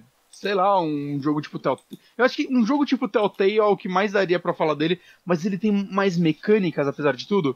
É, pelo menos nas suas decisões, por quê? O jogo se resume, tipo, você tem. Você tá lá no seu carro, né? Você tem seus dias de trabalho. e você tem que pegar passageiros e fazer as corridas com eles. Simples. Só que enquanto você faz a corrida com eles, você tem que ir conversando com eles, você tem que agradar eles, você tem que sempre buscar suas cinco estrelinhas. Uhum. E é um jogo, tipo, ele faz bastante crítica ao lance de, tipo, como esses motoristas, né, na vida real mesmo tem que funcionar, como uma nota 4 já pode foder eles. Uhum. E, Você tipo, não acha mais próximo de Papers, Please? É, eu vou, eu vou emendar essa pergunta do Papai Platina. O quão punitivo ele é com a sua falha? Cara, então, eu não cheguei a falhar. Tipo, eu já tomei uma estrela e aí já pinta uma mensagem que o cara vomitou no meu carro e queria fingir que não foi ele. Hum. E jogar a culpa em mim por não ter falado isso. Eu falei, ah, vai tomar no seu cu. Ele falando, foi você sim, seu bosta. E o cara não queria confessar e foi bate-boca com a vida inteira. Ele me deu uma estrela. Hum. Vomitou no meu carro. Puta. Aí, aí, ganhei uma estrela. Aí aparece mensagem, ó, se tomar mais uma estrela, game over, assim, você vai perder seu emprego. É isso aí. E aí, uma outra corrida, eu tomei três estrelas, apareceu a mesma mensagem. Então, você não quer tirar menos de quatro estrelas 12 seguidas. Ok. Eu não sei qual é a punição do game over desse jogo. O que eu não tomei, porque eu sou muito bom de papo. Hum. Mas, enfim, você tem que selecionar um motorista, sempre pinta várias pessoas lá. Você seleciona, você vai ver quanto você vai gastar de gasolina nessa, né? De tempo em tempo você tem que encher o tanque do seu carro, né? Quanta gasolina vai cobrar essa corrida. E é isso aí, normalmente por dia você. Normalmente não, por dia você consegue fazer três corridas, né? E depois você tem que descansar. No seu descanso você escolhe um lugar e o quanto você vai gastar nisso. Eu dormi todas as noites num hotel, Então Porque- nisso ele é bem Papers, Please, então, né? É. Tem o lance de tipo. Tem um lugar mais barato que são os hotéis da Capra, só que sua personagem odeia a Capra. Eu falei, não, não vou dormir lá. Vai foder o humor dela. Uhum. E tem uma casa que você pode alugar, tipo um Airbnb, tá ligado? Que é mais caro, não cheguei a dormir lá. E tem um hotel super caro que eu nunca nem tive dinheiro pra ir nele. Ok. E uma vez, deu umas merdas gigantes, eu perdi muito dinheiro, não tinha dinheiro nem pro hotel. Eu dormi no carro mesmo, na rua. Hum. É bem ruim. E isso é importante porque isso até ele tem uma- um feedback visual que eles entregam em mecânica que é essa sua amiga ela te dá um presente no começo do jogo, né? Um jogo futurista, né? Meio cyberpunk, vou falar. E esse presente é uma pulseira que mede o seu humor e suas emoções. E tipo, ela tem as cores, né? Tipo azul quando você tá triste, vermelho quando você tá irritado, é, amarelo é quando você tá ok, Hum. verde é quando você tá feliz. Feliz ou animado, né? Ok. E não necessariamente nesse jogo é, é bom, você vai buscar estar sempre feliz. Não é o que acontece, aparecem as opções de diálogo e às vezes vai. Se você tá muito feliz e apare- um- uma pessoa meio cuzona com você e você quer dar uma resposta pra ela mais grossa, ela não, ela não dá. Hum. Ela fala, não, não, sei lá, não, não, não tô afim de falar assim com as pessoas. Desconversa. Exato. Então é, isso vai limitando as suas escolhas de diálogo. E basicamente, se você tipo, dorme mal, é mais fácil você começar um dia de mau humor. E Né, o então isso- passageiro também vê nessa sua pulseira. Ele vê, ele vê essa pulseira. É até um assunto bem constante, assim. Algumas pessoas olham pra sua pulseira e começam a conversar, tipo, cara, você acha legal usar isso, né? Tipo, as pessoas sabem o que você tá sentindo. Você, é, mas me ajuda a me controlar, porque, né, eu sei exatamente o que eu tô sentindo. E você pode. Você pode achar isso legal ou não, saca? Mas é legal que é uma coisa dentro do jogo e é um jogo que, tipo, basicamente todos os assuntos geram alguma certa polêmica, né? E o que é legal nele? Existe um número X de passageiros. Hum. E você vai é, recorrer com eles. Eu terminei ele, eu nem fiz todos os passageiros, ele falar. Porque, sei lá, os primeiros que eu fiz, quando eles pintavam no mapa, eu falei, cara, eu quero saber pra onde vai a história dessa pessoa. E eu acho que é assim que esse jogo te motiva a jogar várias vezes, ou, assim, é numa parte que você tem a decisão de ir pro final dele, você pode continuar jogando, né? Eu não sei se isso influencia o final, ou quanto isso pode influenciar o final, mas eu já, tipo, não, não, eu quero, eu quero terminar minha história. Né? Mas, cara, é muito legal isso, porque cara, você vai se apegando às pessoas, vai descobrindo mais ou menos qual é a pegada delas e vai descobrindo como você deve falar com elas e quais são os tipos de assunto que eles trazem. Cada um tem algumas coisas bem específicas. E assim, eu, eu não. Eu não sei se eu vou conseguir fazer jus pra dizer o quanto eu gosto do texto desse jogo. Hum. O texto desse jogo é fantástico. É Ele tem muito- dublagem? Ele, tá- ele não tem dublagem, acho que é o único ponto fraco dele. Ele é só texto. Mas ele tá em português. Ele tem legenda em português, a legenda tá muito boa. Hum. É, umas duas ou três vezes eu peguei bug nele esquisito. Nenhum foi, tipo, game breaker, mas eu lembro. Teve um- uma hora que um passageiro saiu do meu carro, teve a sonoplastia da porta indo, tá ligado? E aí rolou um diálogo, disse, ah, nossa, ele olhava, observava o prédio que ele tava indo, lá. Aí acabou o diálogo. Efeito da porta batendo de novo e repetiu o diálogo. Ué, tipo, passou duas vezes o negócio. Deu tipo um loop. mas saca, aconteceu isso, aconteceu um outro no outro negócio assim, mas tipo, nada que quebrou o jogo, saca? Foi só tipo, eita porra. E, cara, os personagens deles são muito legais, são muito específicos. Tipo, logo no começo que você chega na cidade tem um fotógrafo que você encontra ele.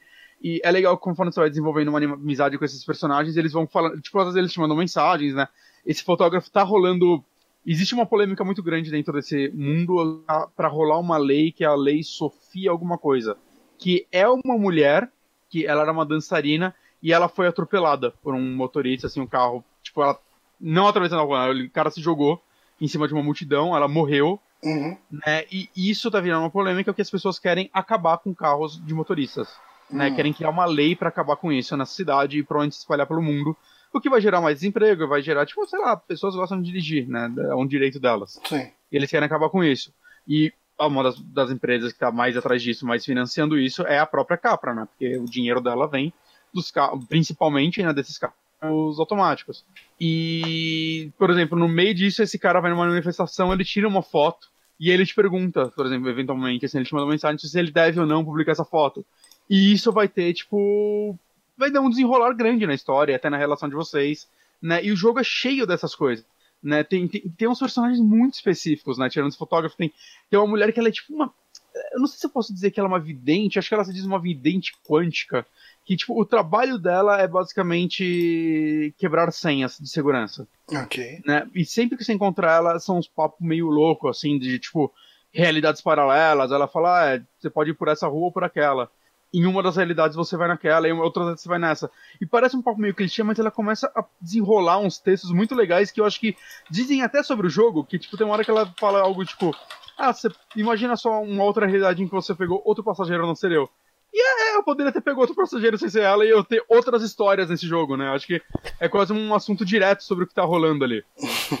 e no desenrolar dessa história, da busca dessa menina que você tá atrás, né, da sua amiga, né, você vai usando isso para investigar, né? Você acaba, tipo, você sabe com quem ela se envolvia, né? Um pouco, você sabe algumas coisas, então você vai para lugares específicos, você pode ir pra uma balada, tentar conversar com as pessoas. Eu não consegui entrar nessa balada, eu, eu sinto que é possível. Hum. Né? Às vezes ela te dá algumas histórias bem específicas, assim, ah não, é três passageiros precisam de sua ajuda que tá rolando uma coisa. Qual você vai pegar?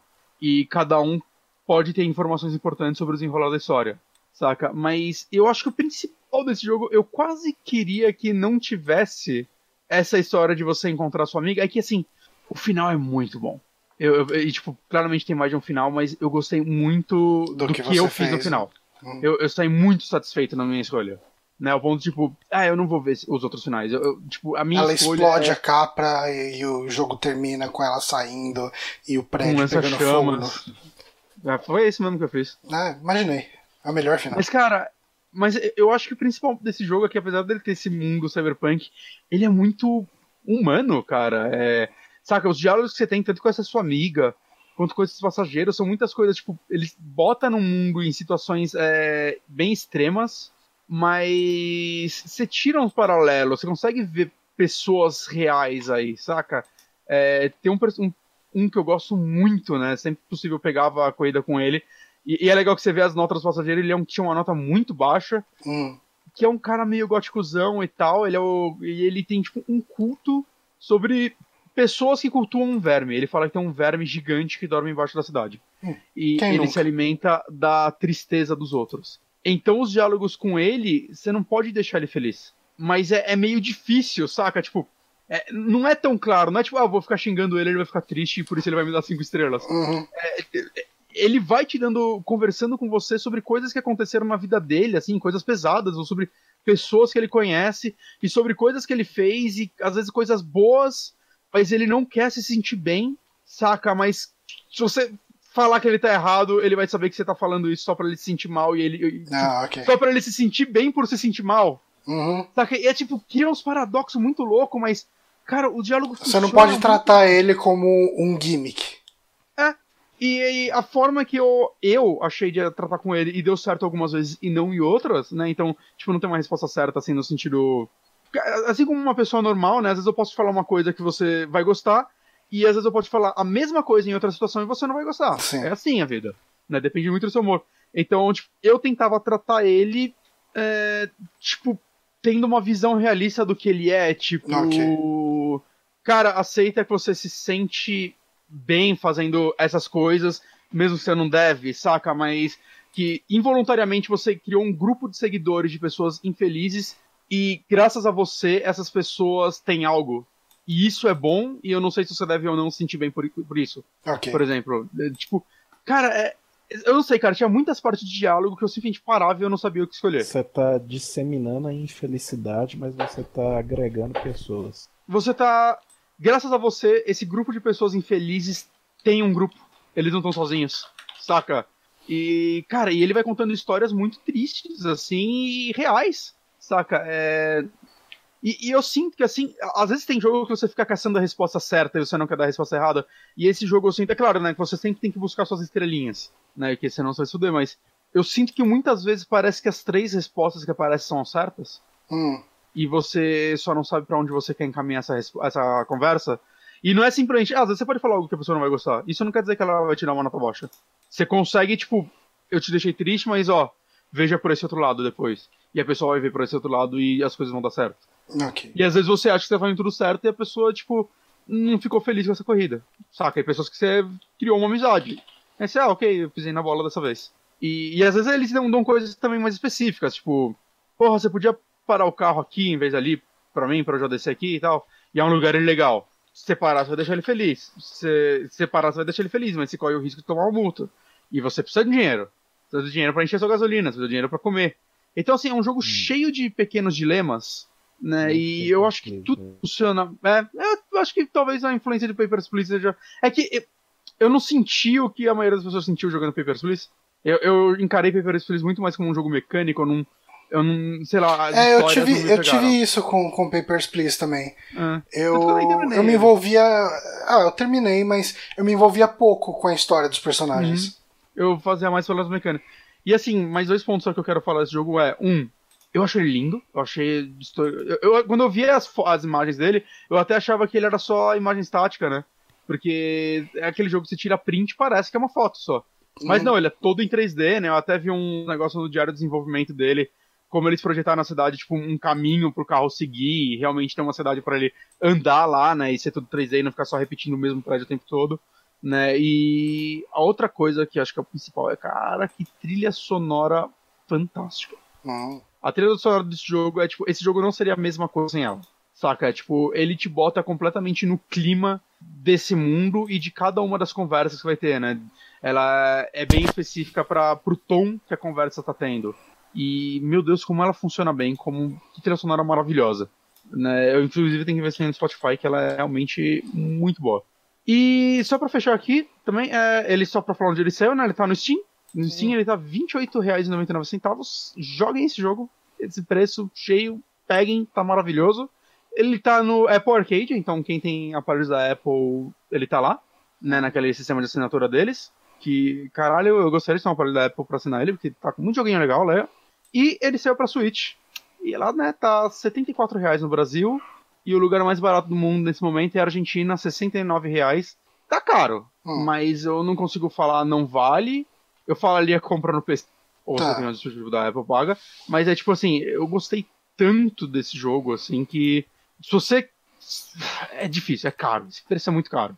Hum. Mas se você. Se, se essa grana não vai te fazer falta agora e você quer uma recomendação de jogo que eu gostei muito mais focado em história, é, eu recomendo ainda assim. Mas tá caro. Eu, eu tenho completa ciência que tá bem caro. Né? E é como é um jogo de umas 4 ou 5 horas, talvez é, você não gosta de jogar muito tempo no PC, mas. Saca, dá pra encarar se você tem um PC que rode ele. Ele não deve ser um jogo muito pesado também. entendi. Entendeu? Mas Ah, é isso. Então, New New Cab, Cab, é, PC, surpresa foda. Gostei muito, muito dele. maravilha. Gente, ah, a gente tá bem pertinho aqui do fim, então não vou ficar muito tempo falando desse jogo. Até porque é um jogo que tem muito pouco a se falar. Que ah, eu, um belo dia, cheguei, entrei no- na eShop e comprei. O Un- Untitled Goose Game. Ahn, deixa eu botar um videozinho aqui pra deixar o jogo rolando. Aqui vai pirar agora se ele ainda tiver na China. Ele, ele é gosta muito de jogo. Aham. É, é um bom jogo, eu joguei ele também. Então, cara, ele é um jogo que eh, ele é muito autoexplicativo do que ele é. né? ele é um jogo que você joga com um ganso e vai aprontando várias confusões numa vilazinha do barulho. E, Fechou. e cara, você é um ganso. Tipo, ah, as habilidades que você tem são de andar, bicar as coisas, puxar as um coisas com o bico e, e espalhar as asas, né, para assustar alguém, se você quiser. E assim, o jogo ele te dá uma série de, de pequenos objetivos e você precisa cumprir esses objetivos. E, e os objetivos essencialmente são ser filho da puta. Ah, então, assim, cara, você chega num lugar é, e daí ele vai falar: Ó, faça um piquenique. Aí, para fazer um piquenique, você precisa levar até a toalha de piquenique um rádio, ah, uma fruta, um, um cesto de piquenique, um- alguma coisa. um ele fala as coisas lá, né? Ó, maçã, abóbora, cenoura, geleia, garrafa térmica, rádio e cesta. E daí você precisa ficar entrando dentro de uma área lá que tem um cara, lá tem um jardineiro, e pegando essas coisas e levando. Só que se o jardineiro percebe que você está puxando as coisas, ele vai ah, para cima de você e vai pegar as coisas de volta.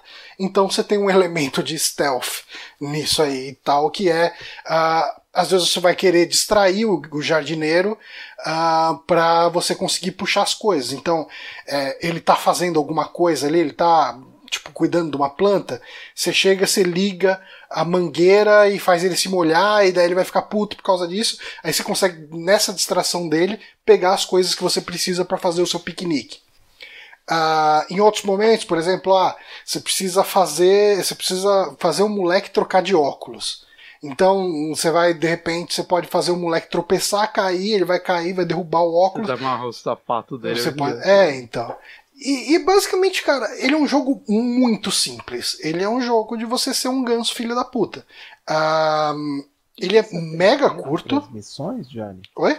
Você tem tempo para as missões? Você precisa fazer isso? É, não tem. determinado tempo ou não? não tem tempo, mas quando você termina o jogo, ah, ele habilita pra você um, um modo que é tipo um time trial.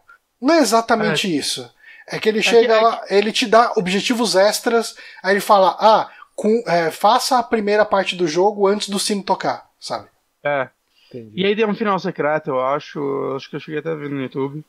Mas eu não, não senti, tipo, vontade de rejogar. Não, é, eu também. Eu joguei o jogo base. Eu vi os objetivos extra que ele abre, né? Ele tem uns objetivos secretos. E daí eu falei, ah, cara, eu, eu tô satisfeito.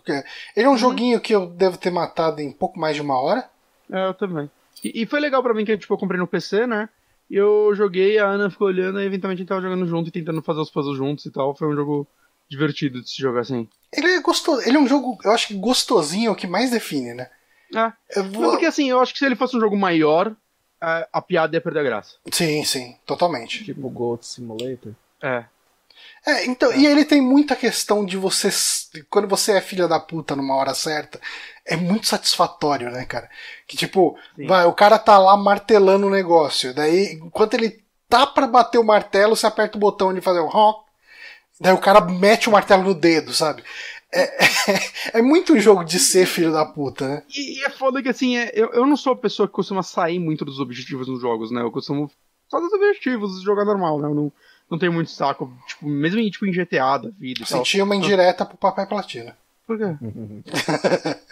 Não, ele, ele tem um objetivo claro de platinar o jogo. Ok. Ele Justo. aí, é, esse jogo, esse jogo o tempo todo, cara, às vezes, tipo, eu ficava fazendo os negócios só de, pra ser babaca, saca? Porque é engraçado. Eu, eu, eu adoro, tipo, o molequinho que tem medo de você, Uhum. e aí, tipo, às vezes você faz um negócio, ele para, ele fica te olhando, aí, tipo, o ganso, ele dá umas encaradas na pessoa, né? Eles fazem uma animação muito legal, tipo, quando alguém olha pra você, ele olha de volta, ele fica com o pescocinho meio torto, assim, Uhum. e aí eu abri as asas assim pro moleque, e o moleque, ai caralho, saca? Eu cara, eu fazia isso o tempo todo. Ou quando eu ia roubar alguma coisa, o cara me via e eu largava e ficava olhando pra ele assim. E, e eu, tipo, dava risada fazendo isso. Era, era- era, era, tipo, um- só muito engraçado por nada, saca? E, ou ficava fazendo coisinhas bestas, assim, que eu já tinha feito. Tipo, no- na primeira área eu ficava direto abrindo a mangueira pra molhar o cara, porque só era engraçado. então, mas, mas ao mesmo tempo, tipo, teve, teve um objetivo só que eu não consegui fazer no jogo inteiro. Hum. E aí depois eu vi vídeo como faz, que é o de fazer o cara trocar o chapéu. Eu fiz, eu não lembro como que faz. Eu vi o vídeo, os caras fazem ele mexer numa plantinha, quando ele tá agachado, você pega o chapéu. Ah, é isso. Eu fiquei. É isso mesmo. Cara, eu fiquei acho que uns 20 minutos tentando fazer e eu desisti. Eu falei, ah, mas a gente volta aí. Eu nem voltei. Hum. Mas, mas Cara, o vídeo, no vídeo o Ganso tá assustando o moleque, fazendo o moleque cair no chão. É muito foda, né, cara? Que é- Cara, o Ganso ele é muito simpático, cara, mesmo sendo filho da puta, assim. Você olha pra ele e fala, caralho, olha esse filho da puta. Olha como ele é filho da E- puta.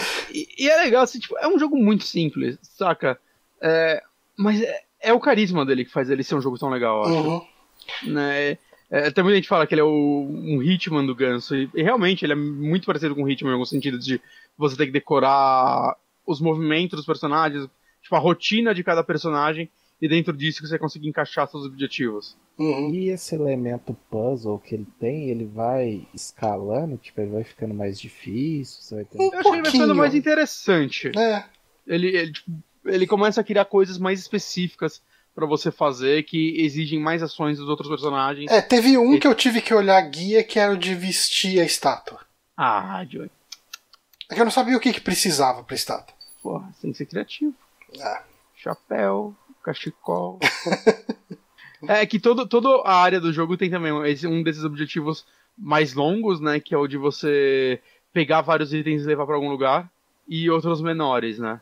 Cara, o radinho, o radinho tá aparecendo no vídeo. Você, chegou a fazer quack no radinho? Não. É um walkie-talkie, você coloca o walkie-talkie num canto, aí você pega o outro e faz quack e o quack sai no outro e você assusta as pessoas. Você gosta das pessoas de graça com isso. É muito bom. cara.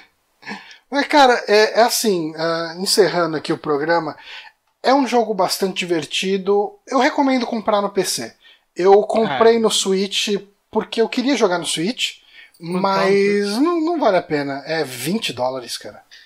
Tá mais ou menos 700 reais. É, por aí. Na Epic Game Store eu paguei. Eu é peguei, acho 40, que né? não, 30 e pouco, 38. Eu peguei um pouco menos que quando saiu tava mais barato. É 37,99. Ah, bom preço. É, assim, mesmo sendo um jogo de uma hora, é uma hora tão divertida que. Porque, assim, se você for no cinema e assistir um filme, você vai gastar esse preço. É. Então, cara. É uma experiência. Ele vai poder ser filha da puta, né? E não vai poder ser filho da puta. Você pode, mas vai dar ruim. É, tem impactos da sociedade nisso. É. É meio complicado.